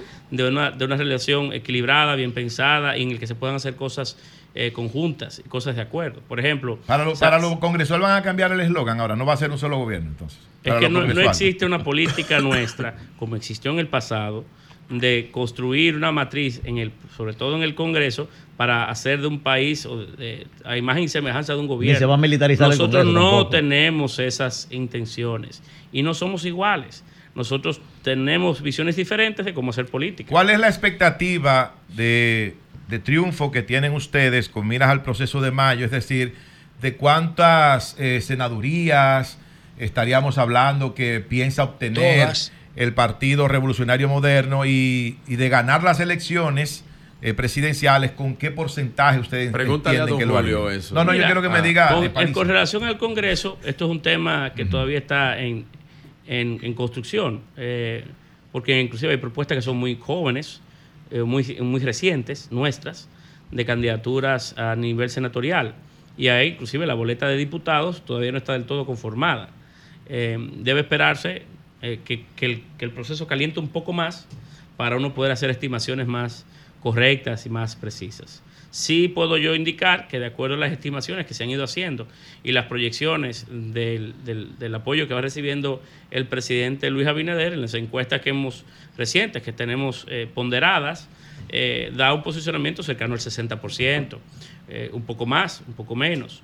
Eh, claro, luego del triunfo de, de este pasado domingo, entiendo que, las posibilidades del presidente y su posicionamiento ha mejorado, inclusive por encima de esa, de esa valoración de cerca del 60% con el que se ha ido manejando o nos hemos ido proyectando.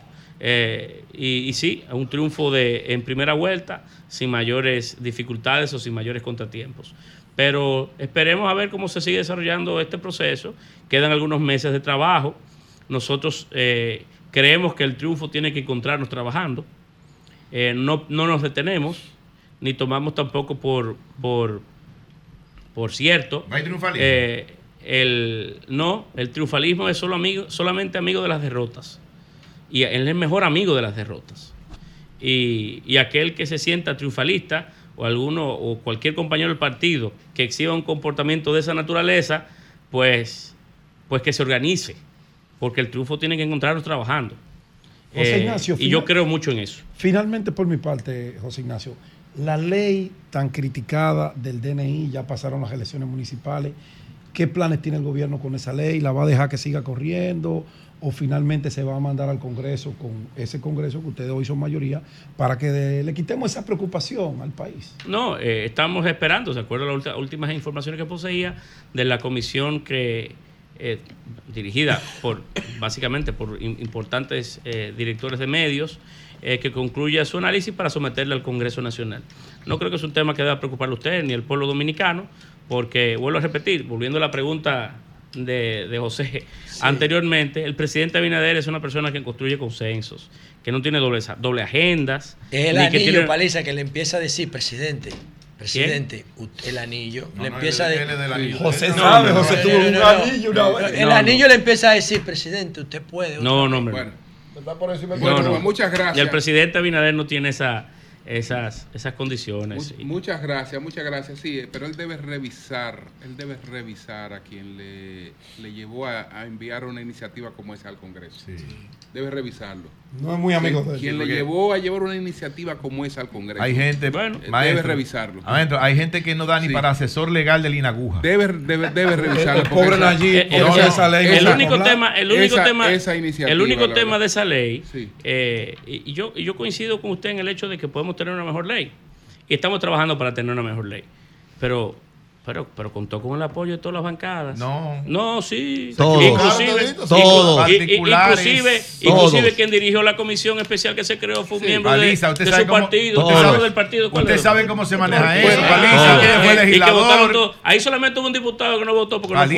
usted sabe cómo se maneja bien, eso. identifícalo bien que la alianza se rompió. Una- usted sabe cómo se maneja es eso. una ley- Bueno, es una Ahí, ley- ahí no hubo línea de partido, de partido, el único que no votó fue porque no fue. Yo le digo cómo fue. Fueron Aparte, convencidos. aparte diputados. de los fueron legisladores. Fueron convencidos. el 27 de diciembre. Pero fue. en diciembre, Lo escondida, convencieron. fuerte, ¿Por qué no se hizo un- una consulta pre, no post, por ejemplo, con la sociedad de diarios? Y la escasez. Siempre vu- vuelvo a decir que, que esa ley y cualquier otra puede mejorarse. Pero señores, esa ley tiene tres años en el Congreso. Sí, pero en diciembre fue que la aprobaron. diciembre, gol bueno. el 29 de diciembre. Bueno, Pero descuide, gracias, pero se va a descuide, revisar, la ley no está, no está, revisar, se va a a mí no me van a meter entrado- preso con esa ley. Hay un espacio, por lo que tengo entendido, de, de, de se- seco en el trayecto porque la ley no es de implementación inmediata. Ah, coño, se podrá, se estamos trabajando para mejorarla. Los son directores de medios prestantes que están alrededor de esa reforma y el, el gobierno Y y, el PRM ah, acogerá la sugerencia que se más, haga. ahora- no haya, no, no pierdan ustedes el cuidado. No, porque yo me iba a Que hablar para allá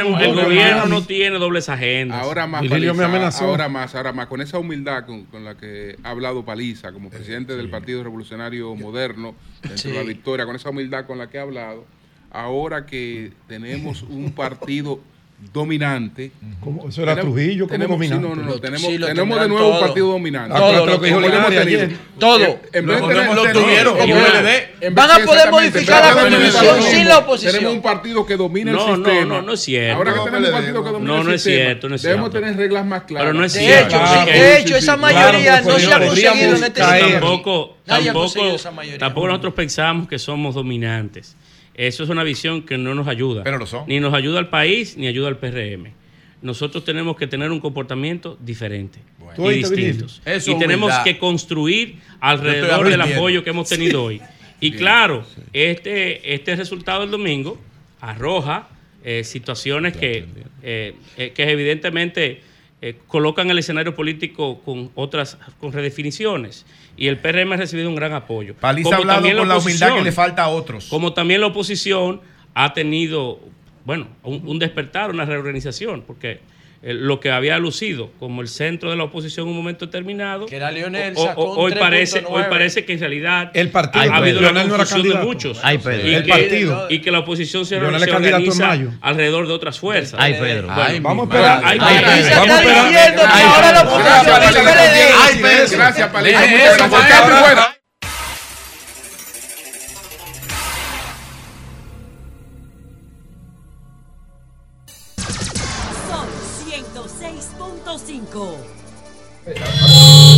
Tenemos a Alexi la Antigua que quiere hacer una precisión con Muy importante. Mi amigo Alexis al tema tenía del- tiempo, no de, los dominicanos que votan en el exterior. Buenos días, Alexi, adelante. días, Julio, Sube el retorno. A todos, a todo y cada uno de ustedes, José La Luz, al pueblo dominicano. Muy buenos días. Buenos días, hermano. Nosotros hemos escuchado que han, han planteado de manera errónea que al padrón de concurrentes, de concurrentes, no, al padrón abocado a concurrir en las elecciones de febrero, hay que excluirle los dominicanos en el exterior. Eso es mentira. Eso es una falacia. ¿Por qué no hay que excluirlo? Porque lo que no ocurre en el exterior es que se sufrague allá, pero no le pueden cercenar a los dominicanos que deseen Líder, nadie le está cercenando. es que viene, no, pero lo que está, lo que Ellos está, pueden lo que venir ellos pueden venir y viene Ellos una Sí, parte. pero Sí, que viene. no, pero nadie le está cercenando, nadie le está sí. cercenando. Hay que quitarlo del, no hay que quitarlo porque ellos vienen a votar. Ma- La- la- maestro, la- maestro, todo- el- abstencionismo de ese número Eh, supera el 98%, Ok, pero por favor. Pero, pero tienen derecho a votar. Pero tienen derecho, nadie los cercena del derecho, por eso están ahí. Tienen derecho a votar y votan una parte. Nadie los Por cercena, por eso están ahí, pero el 98% de ellos no vota. Sí, Aquí. pero no Está bien, pero eso es un No, no, ni siquiera de los que están aquí votan. Pero, pero- Exacto. Exacto, entonces- exacto. entonces, por favor, están aquí no van, está- imagínate. eh, eh, no están yendo ni siquiera a los que están aquí. Imagínate. eh, está válida su Vamos a escuchar a la aclaración. antigua. Sí, adelante. el, Sí. el, el padrón para las elecciones de febrero era de 8 millones 105 mil 151 Sí, sí. elector.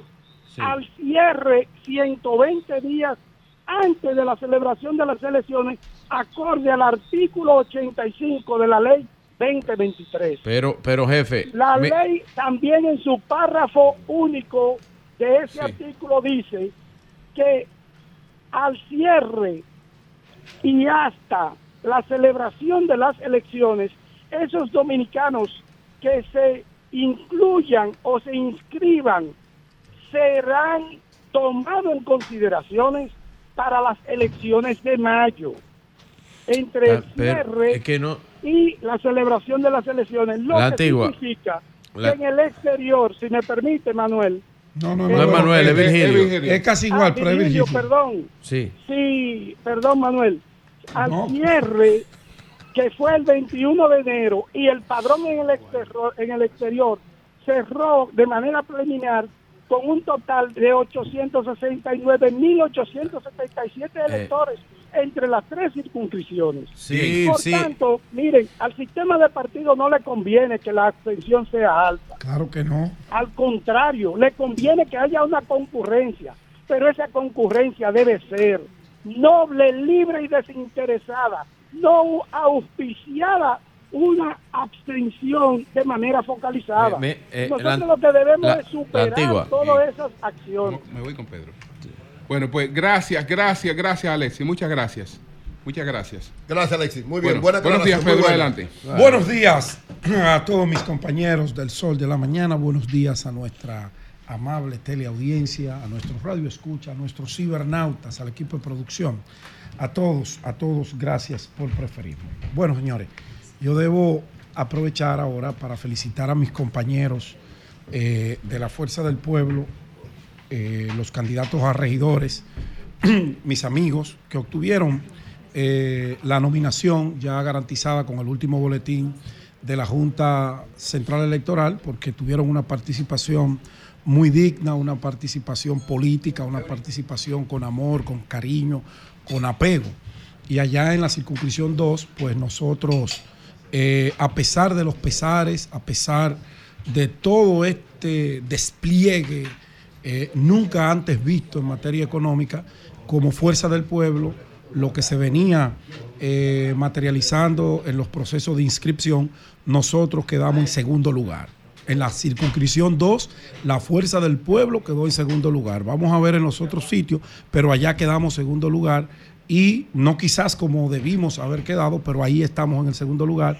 Tenemos dos regidores, dos regidores que el primero fue Jairo Doñé, que puso mucho de su parte desde el primer momento que salió en la competencia, lo tomó en serio, le dedicó tiempo, hizo sus amarres, hizo sus acuerdos, tocó puertas y hoy es un regidor electo y tiene todo mi apoyo y tiene toda mi felicitación porque se lo ganó. Te felicito, querido amigo.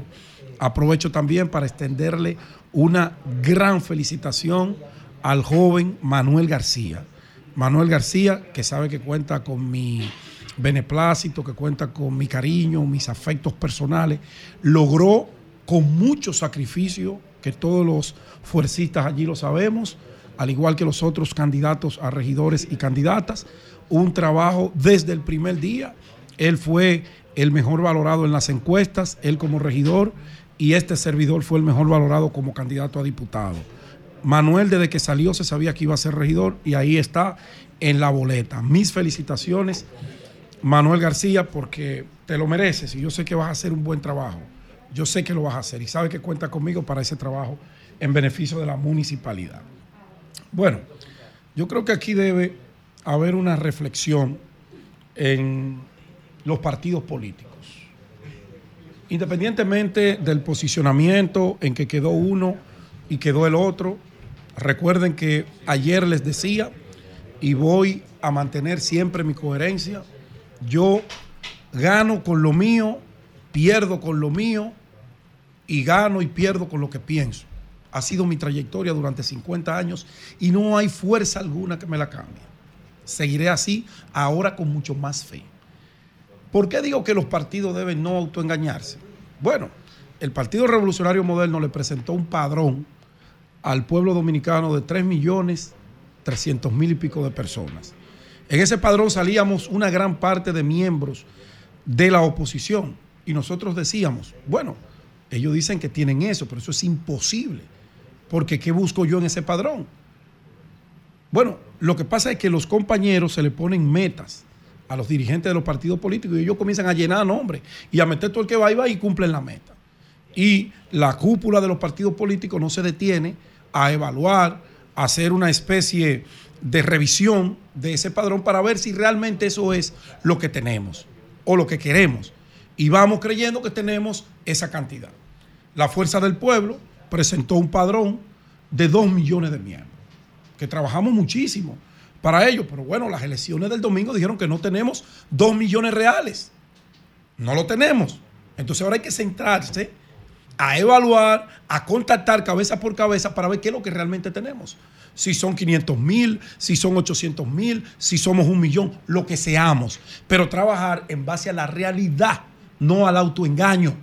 Porque todos nos autoengañamos, llenando direcciones medias para decir que tenemos 200, donde quizá nada más teníamos 75. Y estoy hablando de los tres partidos. El PLD hizo lo mismo.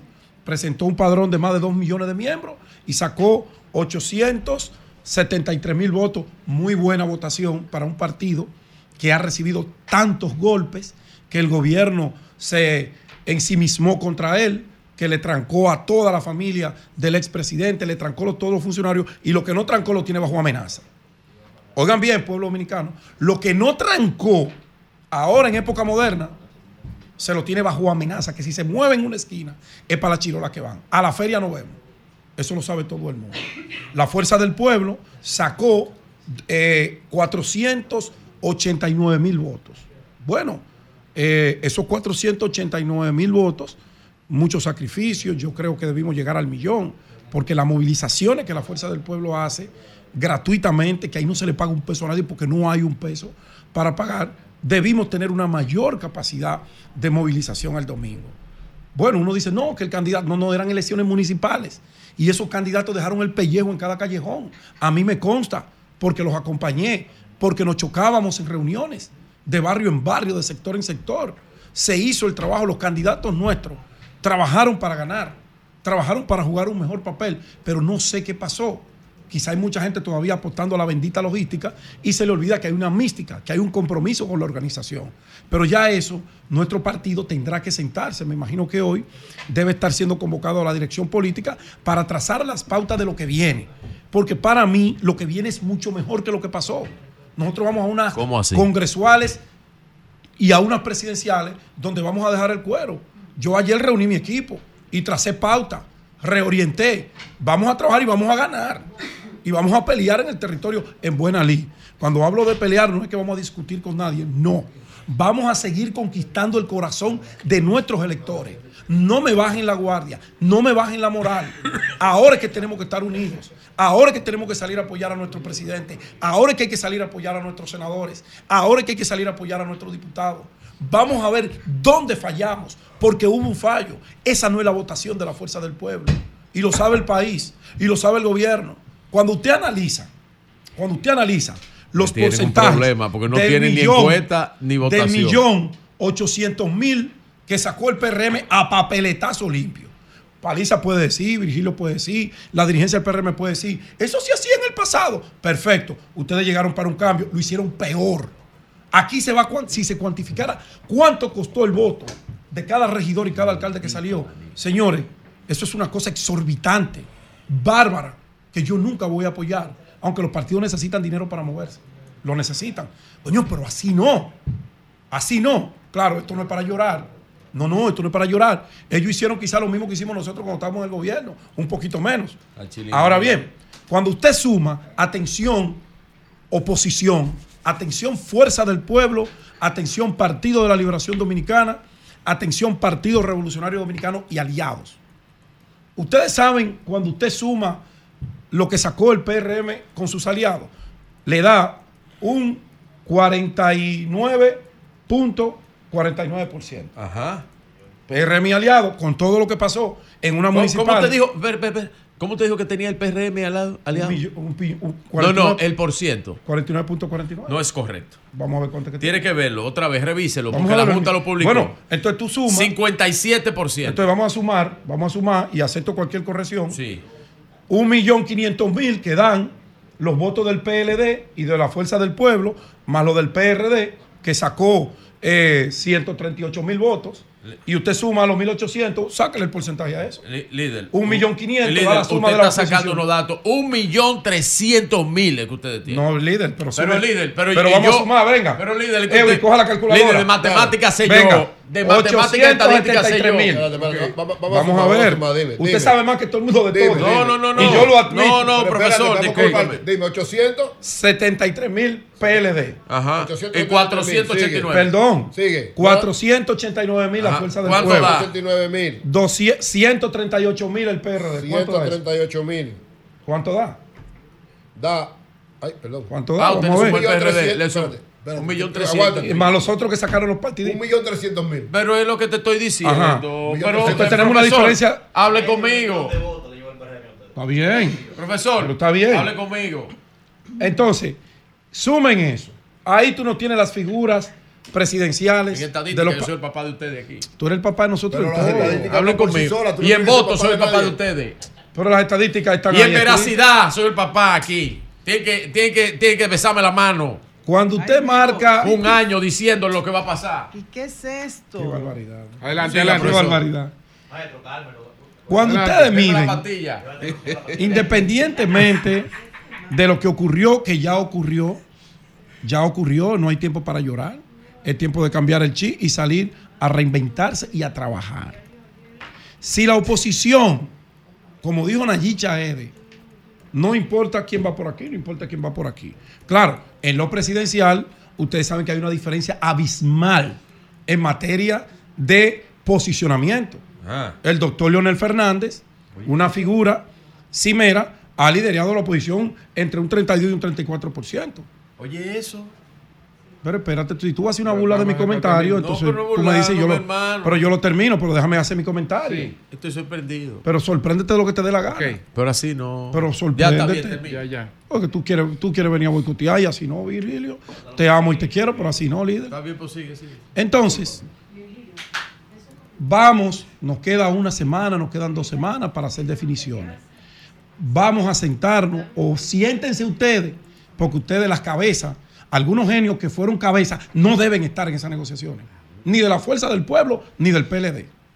Ahí tienen que estar las cabezas mayores, pensando en el país, pensando en la posibilidad de que nosotros tenemos aquí la formación de un partido único que nos puede controlar el Congreso, que nos puede controlar las alcaldías y nos puede controlar todo y esa vaina no le conviene a la democracia. Entonces aquí, como dijo Nayí, cero orgullo. Aquí hay que salir a ganar diputaciones. Aquí hay que salir a ganar senaduría.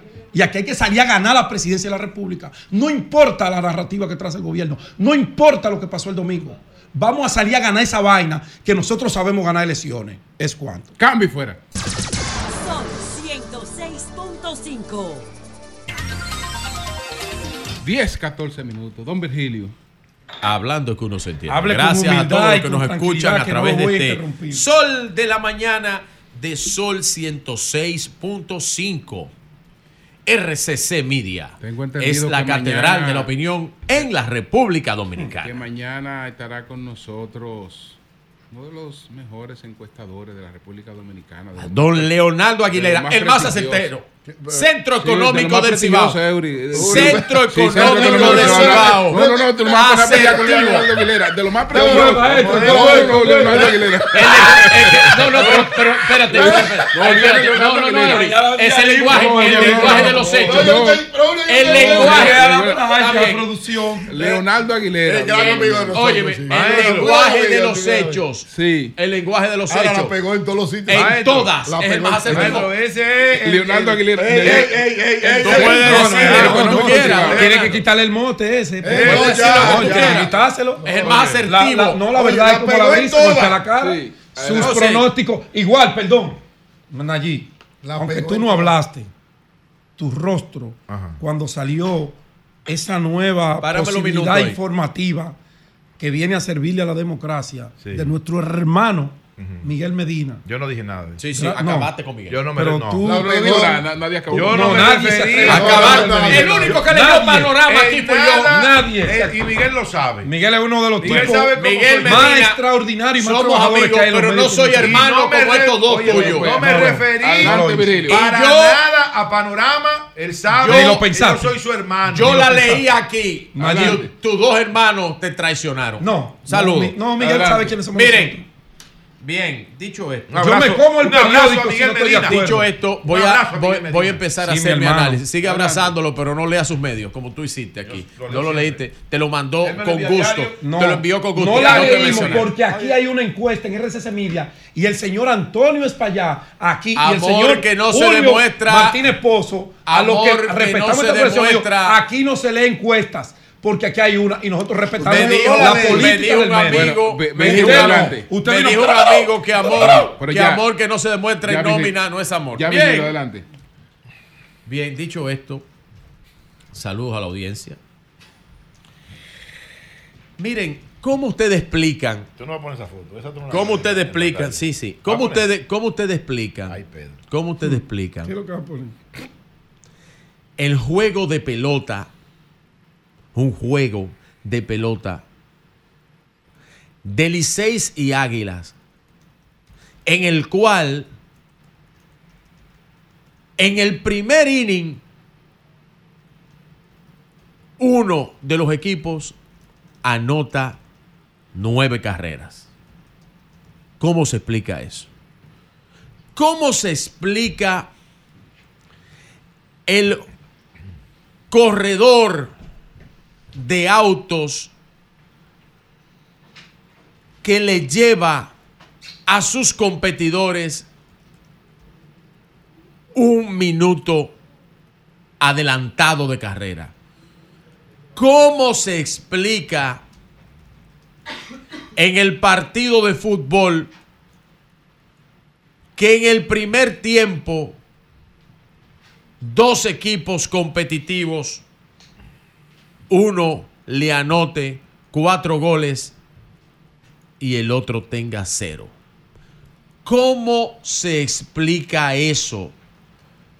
¿Cómo se explica el boxeador del mismo peso, la misma talla, por el título mundial, que en solo 30 segundos a lo Mike Tyson, del inicio de la pelea, le da un golpe en el mentón, de abajo hacia arriba, lo que se llama un uppercut, y lo tumba a la lona de un solo golpe. Eso inexplicable, inentendible, solamente tiene una explicación. El que va a ganar no pierde. El que va a ganar no pierde. Las elecciones, como bien dice el lenguaje del que va a perder, que no creen encuestas, dice lo siguiente. La verdadera encuesta son las elecciones. La verdadera encuesta dijo lo siguiente. El PRM y aliados obtuvo un 57% de los votos. El PLD un 24% y la Fuerza del Pueblo un 13%, el PRD un 3.7%. Eso son los datos de lo que le llaman la verdadera encuesta, el día Entonces- de los votos. Entonces parece ser que en el PLD hay gente que tenía algo de razón. Pues parece, porque- pues, pues parece que sí. Porque usted veía alguna que le daban 10. Eh, Pues, pues parece Usted que veía sí. alguna que le daban lo 10. decía. y lo Pues decía, parece y que sí. Pues esa- pare- sacó Reconoce que 20. te equivocaste. Sí. Voy a reconocer, el- pero voy a el ir. PRM ponía en Pero segundo un lugar la. Fuerza del Pero, Pueblo. Te pero, equivocaste. pero permiso, pero permiso. Por eso es que digo que el que va a ganar no pierde. El PRM, Luis Abinader, en todas las encuestas, en todos los análisis políticos, en todas las informaciones, en todas las opiniones con criterio analítico y científico, demostraban que el que va a ganar no pierde. Escuchen bien, 138, casi 139, alcaldías ganadas al día de hoy de 158. El 60% de los distritos municipales. El que va a ganar no pierde. Esto plebiscitario demuestra del P del PRM y de Luis Abinader que con es que con el que hay la competencia es con Luis Abinader el campeón que le ha dado hasta ahora lleva dos knockouts primero al oficialismo cuando se hizo presidente y ahora a la oposición unida, unificada en un abrazo que todavía no se determina quién va a ser el que va a agarrar al otro. Pero la verdad es que si va a agarrar alguien a alguien, debe ser al PLD, porque sacó, oigan bien, y yo lo di en los datos, el PLD sacó el 24% de los votos. Y si el acuerdo es como estaba planteado, al que hay que apoyar es al PLD.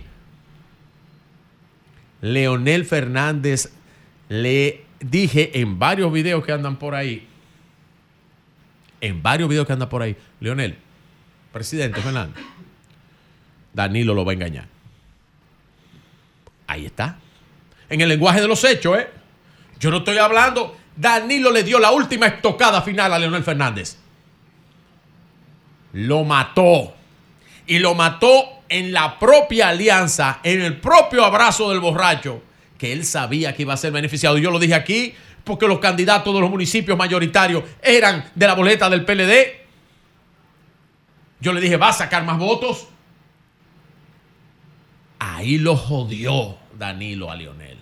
Y ahora, abiertos como beta, atención José Lalu, como un beta, le dicen, pero apoyar a quién?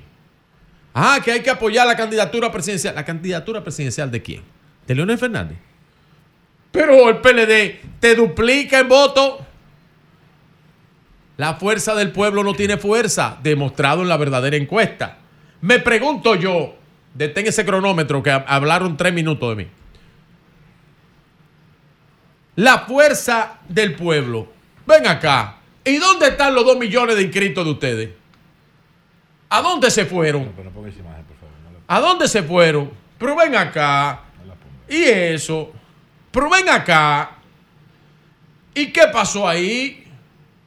Es más, dato interesante. ¿Cuánto sacó el PRM en su convención interna? En sus primarias internas. Que la criticaron, que eso no es nada. Sacó un millón de votos. Y la posición unida en votos tiene un millón trescientos mil votos a nivel nacional. Y en una convencioncita interna del PRM, una convencioncita, el PRM sacó un millón cien mil votos. El PRM solo, sin interés, porque era para regidorcito, para cosas que no tienen interés marcado. Y una competencia entre dos aspirantes a la presidencia y el presidente, que todo el mundo sabía que el presidente iba a ganar, que es el líder del PRM y el líder del país. Y solo el PRM le metió un millón cien mil votos y la oposición unida en estas elecciones tiene un millón trescientos mil. ¿Cómo usted explica eso? Solo lo puede explicar en base a esta ley que no es matemática. Que el que va a ganar no pierde. No es matemática. Es la ley de la racha, del averaje, del porciento, de cuando se clava una idea en el pensamiento. ¿Cómo hoy, cómo hoy usted le va a pedir a todos los municipios que están derrotados, que gastaron su presupuesto, que se gastaron su saliva, que se levanten de sus cenizas y que vayan a votar y que vayan a hacer un trabajo por la oposición? No hay forma. Intentaron levantar la bandera del abstencionismo. No existe. Se demostró que era lo mismo de siempre. Y ahora, ¿qué le queda? ¿Cuál recurso? ¿A cuál apoyar? Si el que está arriba es Luis, le dio un knockout, le dio un knockout, le dio un golpe amenazando con la izquierda y es derecho. Porque el que va a ganar, que es Luis, el que va a ganar, no pierde. Cambio y fuera. Son 106.5. Eury Cabral. Gracias al Dios Todopoderoso Jesús, mi Señor. Salvador y guía, como siempre, inicio con la palabra de Dios, Isaías 40, 31. Aclare lo que usted me hizo oscurecer en mi comentario, camarada. Sí, lo, lo aclaro ahora un momento. Pero los que esperan en, en Jehová tendrán nuevas fuerzas. Levantarán las alas como águilas, ¿Oíste, correrán José? y no se cansarán, caminarán y no se fatigarán. Amén. Amén. Amén. Y amén. Atención. Y dice el Señor Jesucristo. Están en Jehová siempre. Siempre, siempre, en victoria, Así es, siempre, siempre. victorioso, siempre en gloria. Y siempre firmes. Así es. Miren, Oiga una cosa, señores. ¿De dónde, de, de quién, José? ¿De quién está del lado eh, Eso no Dios? vale Dios, de- Dios. eh, Jesús, ahora mismo, políticamente. de nadie, Dios está con todo. Dios- Ah, bueno. Dios está con todo. Miren. Pero tú me interrumpiste y Sí, no, también. Oigan una cosa, señores. ¿Cómo que Dios te da la- Viendo los resultados, yo quiero hablar de la No se mueve la voluntad, No, no, no, se pero mueve la hoja de un árbol sin la. No, pero, voluntad de Dios. eh, de- pero, perdón, eh, Eury, Eury. ¿Cómo dice este señor que Dios está del lado del PRM? No, no, Dios está con todo el No, mundo. no. No se mueve la hoja de un árbol, decía don Álvaro, sin la voluntad de Eso Dios. no lo dice la Que Biblia. si el PRM saca un 75. Eh, Eso no lo dice la Biblia. No lo sé, dice- no me meto en esa vaina. Eso no lo dice la Biblia. Miren, señores, oigan una cosa. Digo, lo dice, pero no para la política. Oye, Ah, oye ahora, oye, No para, la política, que no aplica. No, Ya, no, no, no, el no. sentido- Decía tres patines. No, no, oye, oye, eso. no, los mandatarios sí, pero recuérdense que estamos en una situación. Pero para adelante. Oigan lo siguiente. El PLD en estas elecciones, yo quiero re- reiterar lo que planteé ayer, pero antes. Danilo, plantear lo siguiente. El PLD en estas elecciones, a pesar de que aparentemente, ¿verdad? Perdió una cantidad significativa de, de municipios. Sin embargo, como partido, yo siento que salió bien por lo siguiente. La campaña que hubo en contra del Partido de la Liberación Dominicana, si se la hubieran hecho a cualquier otro partido, lo desbaratan y lo descalifican electoralmente, que esa era la intención y no lo lograron. Desde ese punto de vista, salió fortalecido. El hecho de que a pesar de todo eso, a pesar de toda esa situación, lograra casi un millón de votos en unas elecciones municipales, señores, es un hecho de una trascendencia fuera de serie. Así es. Entonces, hay que evaluar con cuidado porque evidentemente el hecho de que el PRM haya sacado todo lo que sacó en términos, evidentemente uno sabe, situaciones que se dan alrededor de las elecciones municipales, pero desde el punto de vista institucional, orgánico, partidario, como estructura, el PLD primero demostró que no está electoralmente desaparecido y aunque está ligeramente debilitado, sigue fuerte. Y segundo, que es la segunda fuerza política de la nación dominicana. Dilo otra vez para que Pedro oiga. No, no, eh, pero no, porque eso lo dice, eso siempre, desde el punto de vista estamos hablando como estructura, Te digo, hablando. te lo digo en voto, en voto. en No, voto. no, pero espérate. No, no, pero yo quiero dar No, no, casi un millón de pesos. Casi un millón de pesos. Casi un millón de votos. Pero en voto. Oiga lo siguiente, junto con eso quiero plantear lo siguiente. Ayer yo decía Pero dilo tú. que los Pero cuatro líderes principales, de- incluso publiqué un Twitter, por favor me lo colocas ahí, eh, Jovita, puse un Twitter que ha generado una gran discusión porque yo decía en ese Twitter, después de esta derrota, los líderes de la Alianza Rescate RD, Danilo, Leonel, Abel y Miguel, deben reunirse, reflexionar y formar una real y total unidad para las elecciones de mayo con un solo candidato y un solo esfuerzo, porque de lo contrario, mayo será peor. ¿Qué quiero decir con esto? Lo Ay, el que va a ganar no pierde. Quiero reiterar, miren lo que pasa. Una de las debilidades de la alianza en las elecciones municipales fue que perdieron casi, según la, estimación, alrededor de 20 alcaldías por no ir unificados con un solo candidato. Primera lección que hay que aprender. O sea, la primera lección que sale de las elecciones municipales es que hay que ir unificada. O sea, la oposición tiene que ir unificada en todos los sitios. Unificada en todos los lados. Porque eso que pasó en las elecciones municipales, en las congresionales, será peor si van con candidatos diferentes.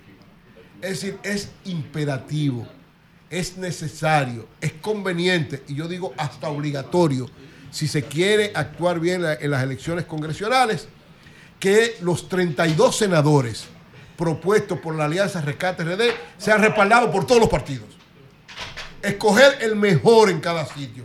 Lógicamente, lo decía ahorita eh, tanto Nayib como Pedro, el problema son los egos. No solo de los dirigentes nuestros en sentido general del país, no solo de los dirigentes de los partidos en términos particulares, o de los dirigentes en términos sociales, o de los dirigentes en términos eh, eh, de cualquier área de la vida dominicana, sino en los pueblos, en las regiones, ahí los egos se elevan un poquito más. Es decir, para usted decidir quién va a ser el candidato en Santiago, mi hermano, tiene que hacer una reunión donde los egos se queden afuera y la gente entienda que lo global está por encima de lo particular. Eso no es fácil, eso es difícil, pero es lo imperativo, es lo necesario. En términos congresionales, un- una sola propuesta en cada, en cada eh, provincia. De lo contrario, mayo será peor. Pero al mismo tiempo, en términos nacionales, muchos dirán, no, bueno, eso es tu sueño, eso es tu ilusión. Bueno, de sueños e ilusiones es que uno tiene que caminar. La esperanza fundamental tiene que tener sueños e ilusiones. Claro, dar pasos concretos para hacerse realidad. Pero la esperanza depende de sueños e ilusiones. Y yo reitero, sí, los líderes nuestros, sí, Abel, Leonel, Miguel y Danilo, no entienden el mensaje de las elecciones municipales, el imperativo de este momento y la necesidad de verdad de garantizar tener una mayor, un mayor y mejor desempeño en mayo, si no lo hacen y no lo ellos, porque ellos son los cuatro líderes principales. Y los liderazgos, el líder tiene que en un momento determinado saber jugar su papel para lograr objetivos específicos. Este es el momento de ellos jugar su papel. ¿Qué va a pasar? Bueno, muchos dirán, y yo estoy seguro que están alrededor de eso, del lado, porque hay justificación de los dos lados. Del lado del PLD, la justificación es, bueno, nosotros somos el partido más grande, sacamos más votos. Y del lado de la Fuerza del Pueblo, Leonel está más arriba en las encuestas. La Fuerza del Pueblo es un partido en- en- en- creciendo que a final de cuentas también logró multiplicar sus votos. Los dos tienen razón. Oigan, los dos tienen razón. Ahora, ¿qué es lo importante ahora? Que Abel y Leonel, ellos dos, acompañados de Danilo y de Miguel. Miguel. Sí, de los dos. Son los cuatro, porque Alianza Rescate RD. Oh, pues Miguel tiene 138 Ellos cuatro, votos no, no, y además Miguel ha sido un articulador importante de todo esto, tiene que estar ahí también. Ellos cuatro tienen que sentarse a entender que es sumamente importante ahora actuar unificados. ¿Quién encabeza la boleta? Unificados de verdad. ¿Quién encabeza la boleta? Mire, aunque yo digo ahí, si hay voluntad real, porque si no la hay, si cada quien. ¿Quién encabeza la boleta? Oye, espérate, si cada quien quiere jalar por su lado, que jale por su lado. Incluso hay varias opciones que podrían darse, todo depende de la actitud de cada quien. Gustavo Sánchez. Si el más desprendido, si el más desprendido es Abel, supongamos que el más Pero desprendido ¿por sea qué, por qué Abel tiene No, no, que pero ser el más desprendido? Estoy, diciendo- estoy poniendo todos los casos que se pueden Ajá, dar. pero empiece por otro. No, no estoy diciendo, si el caso más desprendido de Abel es una, se da una opción. Si el caso más desprendido es Leonel, se da otra opción. Entonces, Gustavo Sánchez ¿Cuál? dice que la, la fórmula debe ser Abel presidente, Omar Fernández ser- vicepresidente. buena fórmula. Mira, una- Llamen a Gustavo No, ahí. no, oye, una fórmula buena es Abel presidente, Omar presidente. Por fin Vice. pegó una, Gustavo. No. Otra fórmula buena podría ser Leonel presidente y Abel vice. Eso también es una buena fórmula. Otra fórmula buena podría ser Leonel presidente y Gonzalo vice. Otra buena fórmula, ¿cuál podría ser? Oye, Ah, oye, pero- claro. Abel presidente eh, y, y- y- y un candidato, uno, uno que elija la fuerza del pueblo vice. El problema no es quien sea. Aquí el problema no es Es quien sea. El problema es que haya voluntad. eso ya. No. Todo está el problema es que haya voluntad. Yo reitero. Si no van, a final de cuentas, prepárense porque mayo será peor. Si no lo hacen, no hay problema. Si cada quien quiere y entiende. El que va a ganar eso- no pierde. Esto es un problema. Ahí es cada dirigencia del partido que tiene que entender que es lo más conveniente. Si el PLD entiende que lo que más le conviene es ir solo, que vaya solo. Si la Fuerza del Pueblo entiende que lo más conveniente es ir solo, que vaya solo, que vayan solo cada uno. Ahora, oigan bien, si van solos por su lado, mayo será mil veces peor que febrero. Y a final de cuentas tendremos un PRM ganando no solo la presidencia de la República y la reelección de, de Luis Abinader, sino que van a ganar los 32 senadores y probablemente las tres cuartas partes de los diputados y prácticamente tendremos un país dirigido por un solo partido que ojalá eso no le traiga malas consecuencias a la nación dominicana. Maestro, a- le manda saludos a Eury, a usted. Víctor Díaz Rúa, Ah, que tiró un tuit ayer que ¿Está de yo quiero decirle. Pero, pero vamos a leerte el tuit, es por eso que lo estoy diciendo. gracias, pero- El ingeniero Víctor Díaz Rúa. Solo hay que hacer tres preguntas, dice Víctor Díaz Rúa en su Twitter. Solo hay que hacer tres preguntas. La Fuerza del Pueblo y el PLD en línea tienen los votantes. Si lo tienen, y creo que los tienen, ¿por qué no pudieron llevarlos a votar el domingo? ¿Podrán llevarlos a votar juntos en mayo? Si no, dejen eso. Cambio fuera. El sol de la mañana, el sol de la mañana,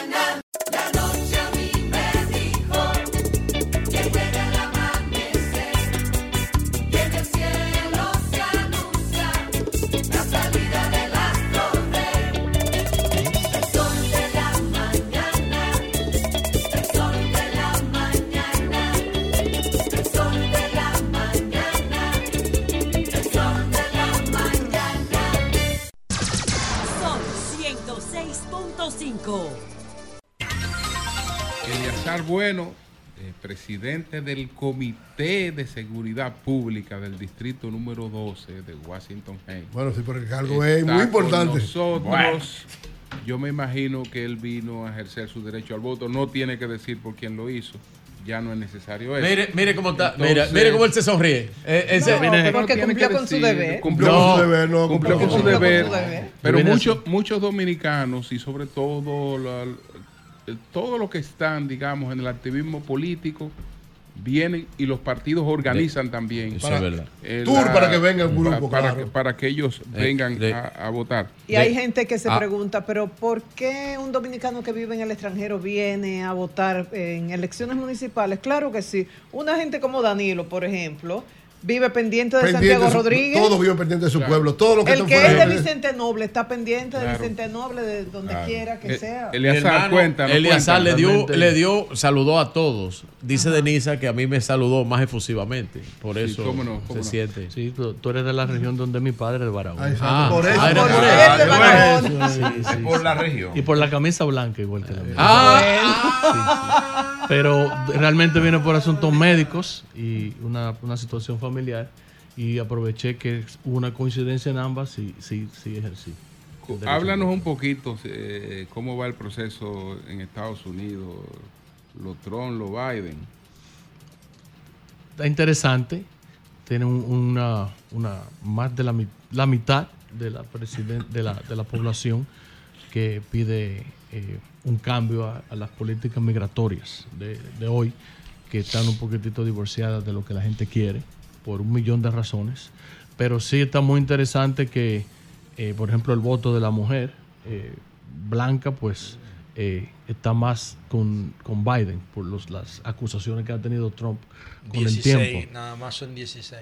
Y entonces, eh, del otro lado tiene Trump, que ha conseguido muchos aliados de- del lado hispano, que eso es considerable, el hecho de que es un número tan más alto de, de lo, de lo normal con el público hispano. Pero sí está interesante, todavía no se sabe. Trump, La Trump se situación de encamina. salud. Eleazar.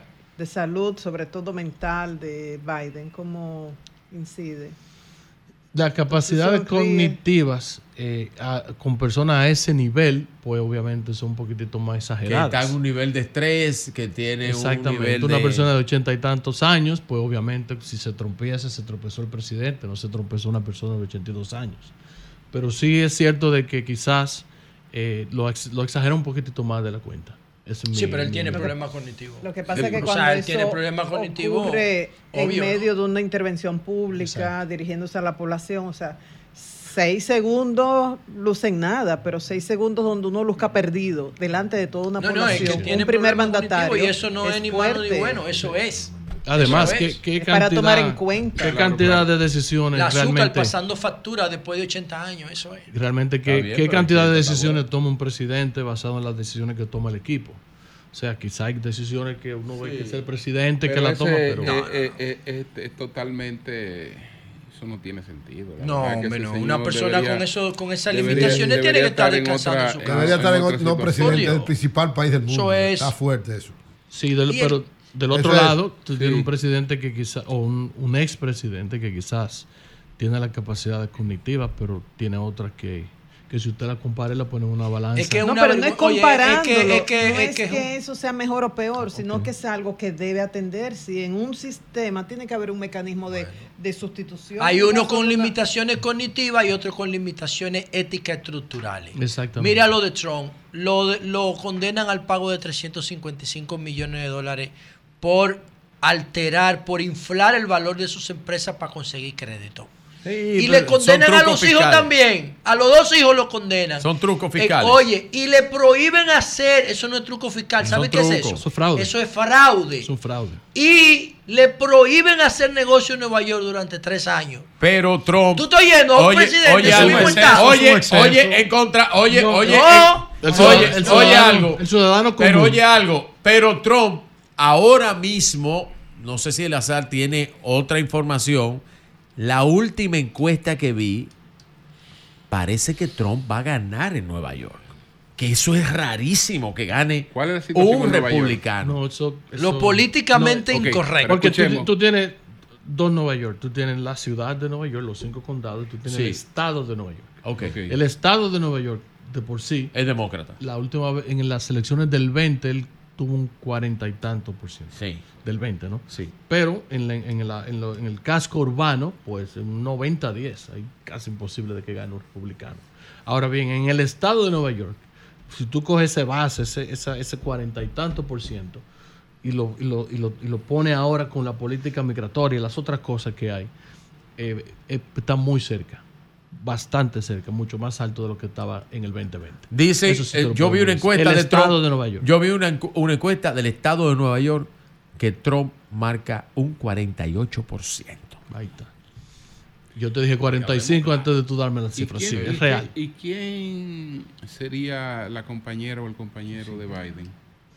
En este momento hay, no sé si ustedes vieron las noticias, eh, la- una reunión que tuvo eh, Bill Clinton con el gobernador de, de California, Gavin Newsom, que es uno de, las- de los nombres que se discuten, y, y está Michelle Obama.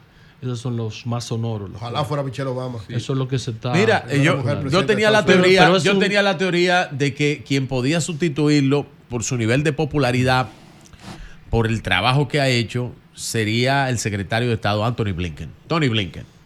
Pero no resuena dentro del, dentro del día a día. de Estamos hablando como compañero de boleta, porque él ya él tendría que él tendría que buscar un compañero de boleta Sí, seguro. que- que compense. Exactamente, compense y- exactamente. porque Y una porque uno, uno de los temores que, eh, Kamala Harris no es confiable para No es confiable tampoco. No, no, ha, no ha hecho el, el trabajo que se esperaba de ella. Desde el principio, desde su récord que tenía cuando era fiscal del, del estado de California, donde sus, eh, sus medidas eh, no eran en beneficio de, lo- de los inmigrantes. El- el- los mexicanos, que son mayoría en California, no, no les simpatizan mucho la... No le simpatizó ella cuando era fiscal del estado de California. Pero salió vicepresidenta con eso. Fue, ele- fue elegida o, o- o puesta. No fue que ella es nunca fue orgánica. Ah, no, O sea, no la fue- gente no salió a votar por No, no, no, ella. no, ella no, fue orgánica. eh, cambiando el tema de las elecciones, que es un tema tan aburrido, mano. Ah, Aburrido, pero decisivo. Bueno, sí, porque fue importante para el futuro, pero. Pero Mira los no te mira- estaba, los temas estaba- de las estaba pensando en ti el, el domingo mucho, porque estaba caminando la circunscripción completa de, de Santo Domingo Este y las filas en los picapollos Joa llegaban a la esquina. Eso es estaba terrible, pensando en ti. eso es Mira, me dice. Mira, perdón, la no. José, me dice Luis Ligo Julio que de Nueva York vinieron 212 personas a votar. O sea que fue un, de nada más del, del caso del PLD. había mucho más. Muchísimas, no, Había del más caso de del PLD. personas. Que venían, vinieron de Sí, todos los yo le partidos. dije que eso un 98% de atención con el el, voto que está en el balance- exterior. O luz. 99. Ay, déjame. Adriano de la Cruz murió.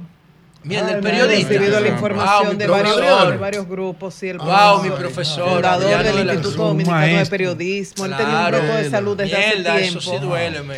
Que recibió varios premios. eh, Adriano de la Cruz fue mi profesor. Sí, reconocido Con él aprendí yo. por el ayuntamiento, Diablos. tuvo un reconocimiento también de parte de, del micrófono de oro, la Orden Duarte Sánchez. Él era el, Sevilla, él era el presidente del colegio cuando Jean líder hizo la vaina Julio. del Colegio Dominicano. Claro que lo recibió allá.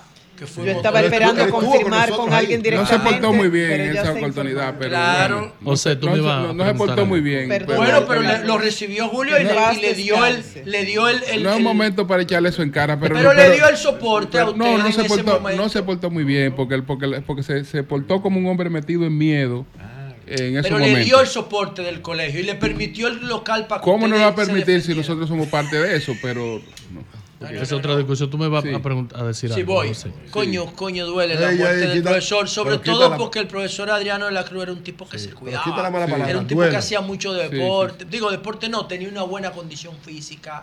Tremenda persona. Wow, qué Sí, pena que tremenda haya persona. muerto el profesor Adriano. Bueno, te decía, ¿hace qué tiempo ya la legalización del cannabis? Cuatro años. ¿Cuál es el balance para ti, que eres un neoyorquino? ¿Valió la pena eso? ¿Hay que regularlo más?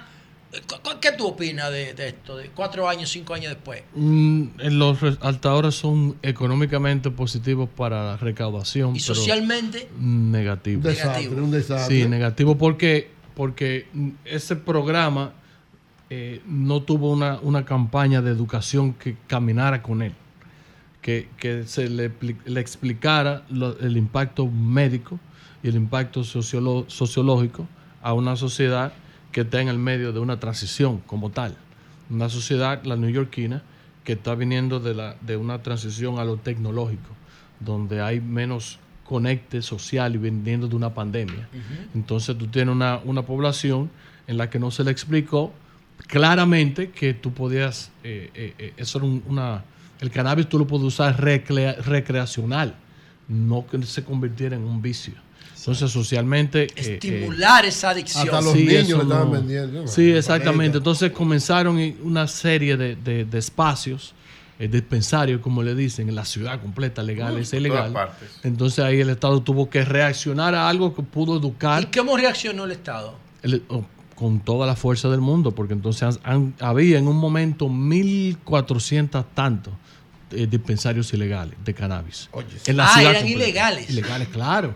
Porque entonces al no haber Regulación. regulación, pues entonces todo el mundo abrió uno en una ¿Y esquina. ahora qué está pasando? Ahora se está regulando, creo que hay como cuatro o cinco, pero aún así no, no, la población en general eh, no, no lo ha aceptado. O sea, todavía tú vas a los espacios y la gente dice, "Ese maldito bajo, o lo que sea que dicen.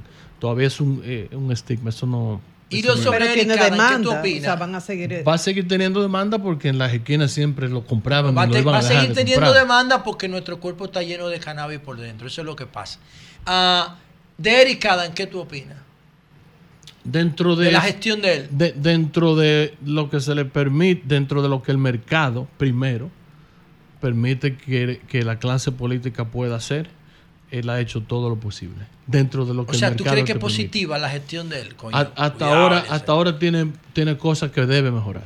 Hay cosas muy buenas. A pesar de haber llenado a Nueva York de indigentes, como dicen algunos. Bueno, eso es, eso está- todas es- partes. eso el país entero. Tú vas a Filadelfia, si tú vas a California, si tú vas a Chicago, donde Sí, pero. Nueva York es una ciudad turística, es una ciudad, eh, eh, es la más importante de Estados Unidos. Y a- las, los alcaldes no legislan. Los alcaldes son los que, los que llevan las políticas que hacen los senadores. Ejecutan. Exactamente, son los ejecutadores de políticas. Y a veces, y él, y él ha enfrentado abiertamente a la clase política, a los senadores, precisamente por eso, por las leyes, especialmente la seguridad pública de los, de los migrantes y, y muchísimas otras leyes que no realmente no tienen el, el sentido. Bueno, pues vamos a tomar llamadas. Gracias, ¿Tú viste, Eliezer, Julio, Gracias. cómo quedó Barahona? ¿Cómo quedó Barahona? Nori 38%. El del PLD con un 2 y el del PRM ganó con un 40. Tomen Sí, nota. se dividieron. Tomen nota. Se dividieron ahí. Hay como 20. ¿Tú sabes quién es, nota, ¿tú sabes quién es Nori. Medina? La hermana de Melton.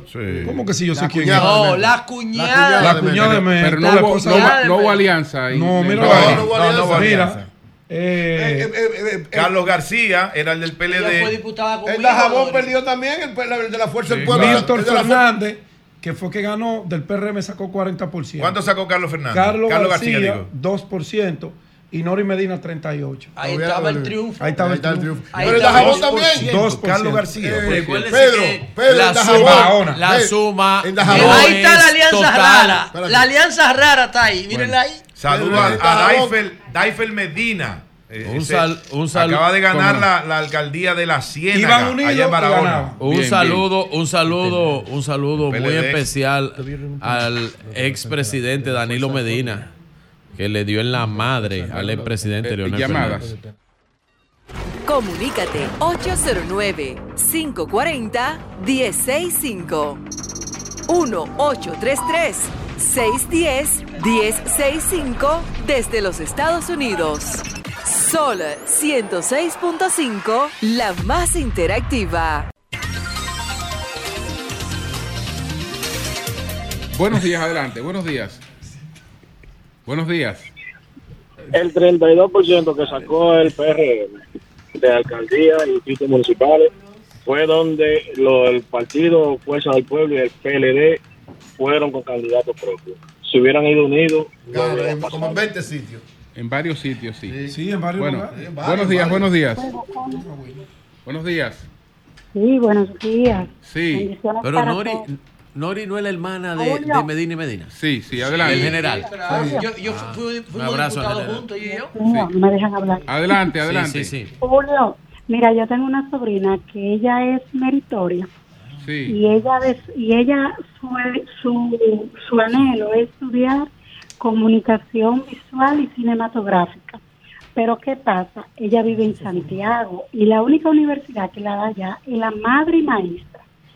Entonces ella ella anhela que le den una beca. ¿Usted- ¿Ustedes creen que podrían? Bueno, la, la universidad, la universidad católica, ellos tienen un capítulo Ellos tienen un para, capítulo de becas. para, Sí, para y becas. muy bueno ese capítulo. Ella de- puede, ella puede, hacer- ella puede acercarse al capítulo. Ahora tiene que cumplir que- algunas que normas. cumplir con las normas, pero ellos tienen un capítulo para becas. Que vaya allá a la Pucamaima, busque Sí. el, el- el programa de becas, evalúe Sí. ahí, que por- probablemente pueda participar sin Así ningún es. problema y darle. Así es. Si es estudiante meritoria, Sí, puede sí, lograr. Claro.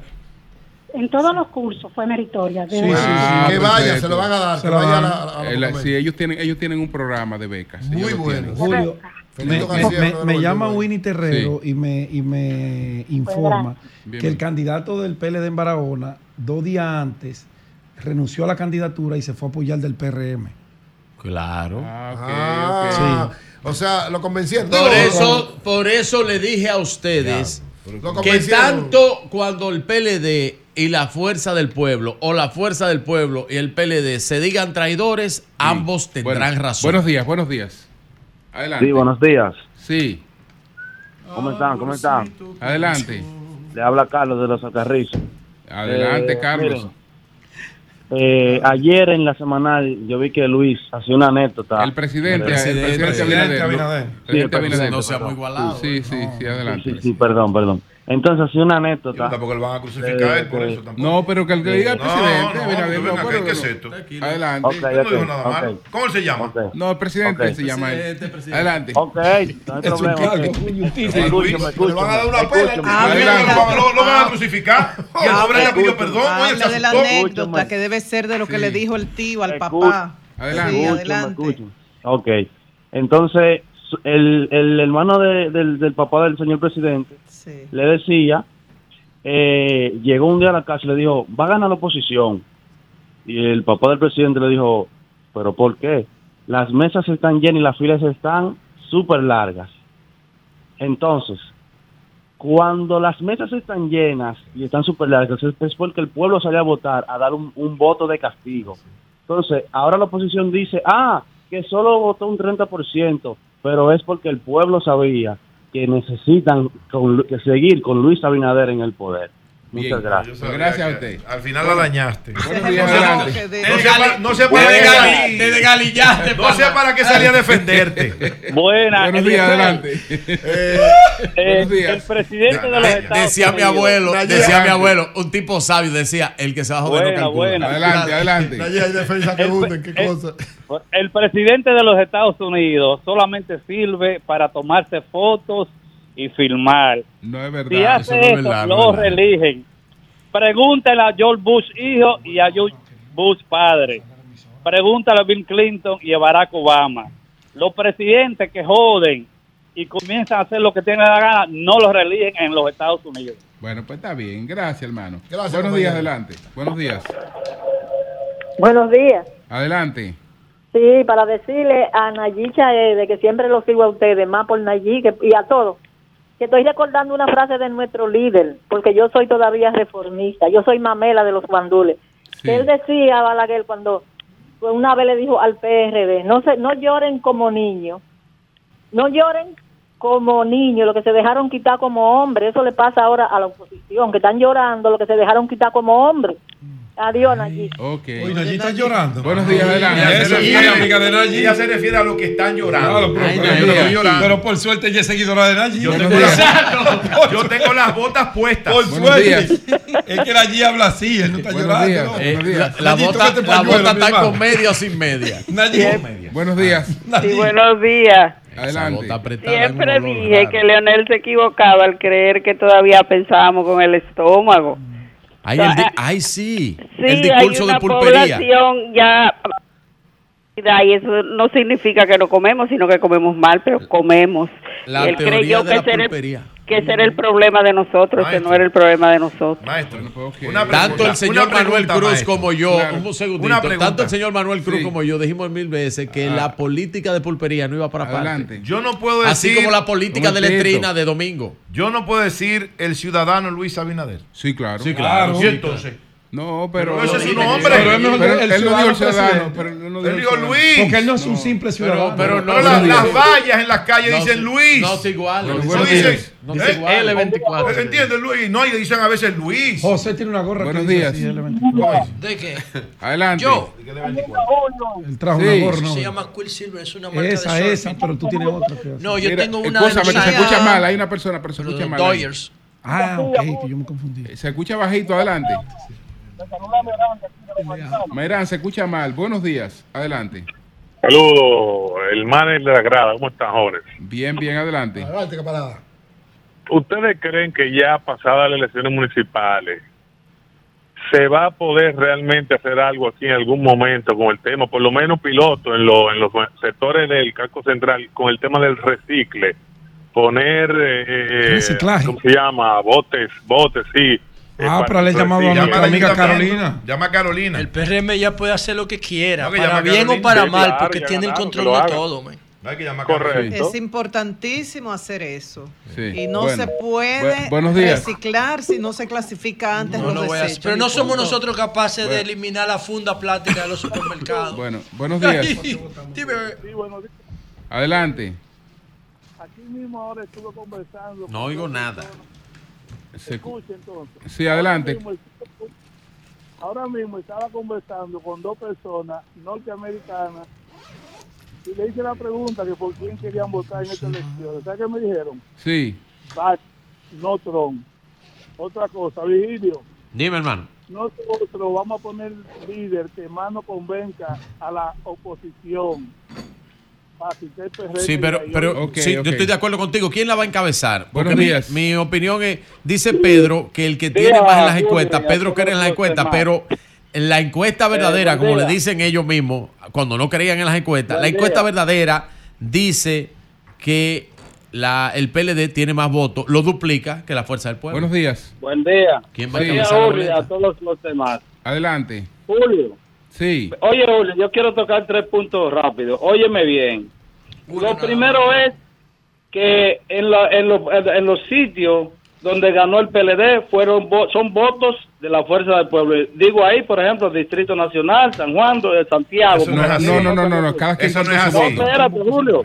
Eso no es así. No, no, no, no, no, no. Cada quien, oiga, me marcó su casilla. Te- Tenía su casilla, pero no, explica lo inexplicable, que cada quien tiene su casilla Claro. ahí. Pero Adelante. oye, Julio, Julio. No busque la fiebre en la sábana. Sí, adelante. Por ejemplo, en Santo Domingo Este, la, la mayoría de la fuerza del pueblo votó por Luis Alberto. Ajá. Y, la, y los PRMistas compraron la gran mayoría de votos. ¿Tú oyes? Entonces, eh, la abstención, Julio, que tú no lo has dicho, yo siempre te escucho a las 7. Tú no lo has dicho de la abstención. ¿Por qué viene la abstención? No fue porque la gente no fue a votar. La gente fue, eh, la abstención vino porque los PRMistas compraron todas las Ay, sí, sí, sí, sí, Se sí, llama sí. retención de documentos. Sí, sí, sí. Que PRMistas de comprar los buenos días. Adelante. Discurso del perdido. Una pregunta. Capítulo ¿Quién 3. es más- ¿Quién es más corrupto? ¿El que compra o el que se deja comprar? Los dos. Ah, pues entonces Los no dos. Los dos. Buenos No, días, no, los adelante. dos. Ellos no así. compraron, ellos persuadieron. Buena. Buenos días, adelante. Buenos días, ¿cómo está el equipo? Adelante. Bien, gracias a Dios. Sí, la ingeniera Pion. Óyeme, Ingeniera, quiero escucharla hoy. Sí, estoy, tú me vas a decir que estoy dolida, ¿verdad? Y que me calle, que no, Ay, hable. no, yo sería Pues incapaz mira, de pues decirle eso. Adelante. Es claro, estoy dolida. Es lógico que esté dolida. Pero le voy a decir, me permitan que le diga dos cosas que influenciaron la- la... Primero quiero referirme a Betty y a Karina. Ambas no viven en su municipio. A Karina hasta le pusieron de que una demanda, pero eso es culpable el pueblo. Karina vive en la Romana y así fue que se hizo todos sus otros periodos. Y Betty vive de, aquel lado una torre. Pero los culpables son los votantes. Tú sabes que Santo Domingo Norte, el marido de Betty no dejó un edificio y ahora tiene super edificio. Pero esperemos, ojalá Betty haga, yo no lo- le califico por bailarina ni nada de eso, pero ojalá haga un buen servicio. Y en cuanto, óyeme, hoy dice el Nacional, las grandes cosas que, que tú sabes lo que es, que, que compraron muchos votos, eso lo, sa- lo dijo Participación Ciudadana, pero los protocolos, pero a- antes la gente, aló, ¿me escuchan? Ese Virgilio que la está interrumpiendo. Ese Virgilio que, que está irrespetándola. compraron mucho voto. Ay, está insoportable hoy. Es una dama. Es una dama. Y ahora me está imitando. las elecciones. Óyeme, supuestamente no se podía entrar con celular. Así eran todas las votaciones. Y ahí a los foques llegó y hasta, y hasta fotografió el voto de Carolina. Y entonces, eso no es una violación. Bueno, pues gracias. Pongo una canción ahí que Delito dice. electoral. Ay, cómo sufro, ay, cómo sufro, ay, cómo lloro. Ponme esa cancioncita ahí. Bueno, buenos días. Buenos, di- buenos días. Adelante. Bendiciones. Bendi- Bendiciones, gran elenco. Sí. Oye, yo estoy, yo soy político, yo soy simplemente un simpatizante y yo vi que las elecciones, eh, aparte de que del triunfo arrollador del PRM en todos los, municipios, esto estuvo por razón de que la Fuerza del Pueblo y el PLD no fueron aliados en algunas en algunos municipios, pero aún así fueran aliados, el PRM demostró poder y fuerza para ganar en las elecciones venideras del 19 de Mira, mayo. está leyendo bien él. El muchacho está Leyendo, leyendo. ve- ve- sí. Póngame la cámara, póngame la Sí, cámara. que estoy Está leyendo. leyendo, ¿verdad? Bien, el, el- el libreto que te mandaron. Bueno, buenos días, adelante. Buenos días. Eh, no, no, que esos audífonos Sí, cuestan buenos 500 días. pesos. Adelante, no adelante. Ah, Buenos días. ah, bueno. Adelante. A Qué mí no. bueno que por fin, si me rompe el mío. después de tantos años. Aquí sí. Con María Elena le doy el saludo a todos. Le Gracias. quiero decir a, al querido Vigilio que en su libro ponga. Vigilio, las que ponga en el libro, en el de, de, de-. El discurso del perdido. ¿Qué es lo que tengo que poner? El que te ponga esto. sí. las veces que perdió Luis Abinader y entendió cómo ligarse a Leonel Fernández para ganar la selección. También que ponga en el libro la vez que Luis Abinader en su partido ACD Sí, no colaborando contigo y el libro del partido. y apoyó al líder José Francisco Peña Gómez, que hoy ellos lo quisieran volver a sacar de la tumba. Y sé que Peña Gómez Eh, no mire- estaría en el PRM. ¿En qué capítulo usted le recomienda al que incluya Eh, eso? ay, mire, eh, para mi libro, El discurso del perdido, mándeme esas ideas, mándame esas ideas escritas en papel, que creo que en mi casa se me está yo quiero acabando. aprender, Sí. Virgilio, yo quiero aprender como Luis a unirme al enemigo que hoy ustedes le están diciendo de robo a Leonel. Mándenlo en papel suave. Que Leonel le hizo que ustedes ganaran y tú lo sabes, Leonel Fernández. Ay, Dios. Soy- Ay, agrega. Oye, Pedro, Ay, agrégalo al discurso del perdido. Oye, Pedro, Ay, di que el discurso del perdido, di que ustedes están perdidos, Pedro. Maestro, quíteselo, por favor. Dice que el discurso del ay, perdido, ay. Pedro, oye. Cambio fuera. Ay, Dios.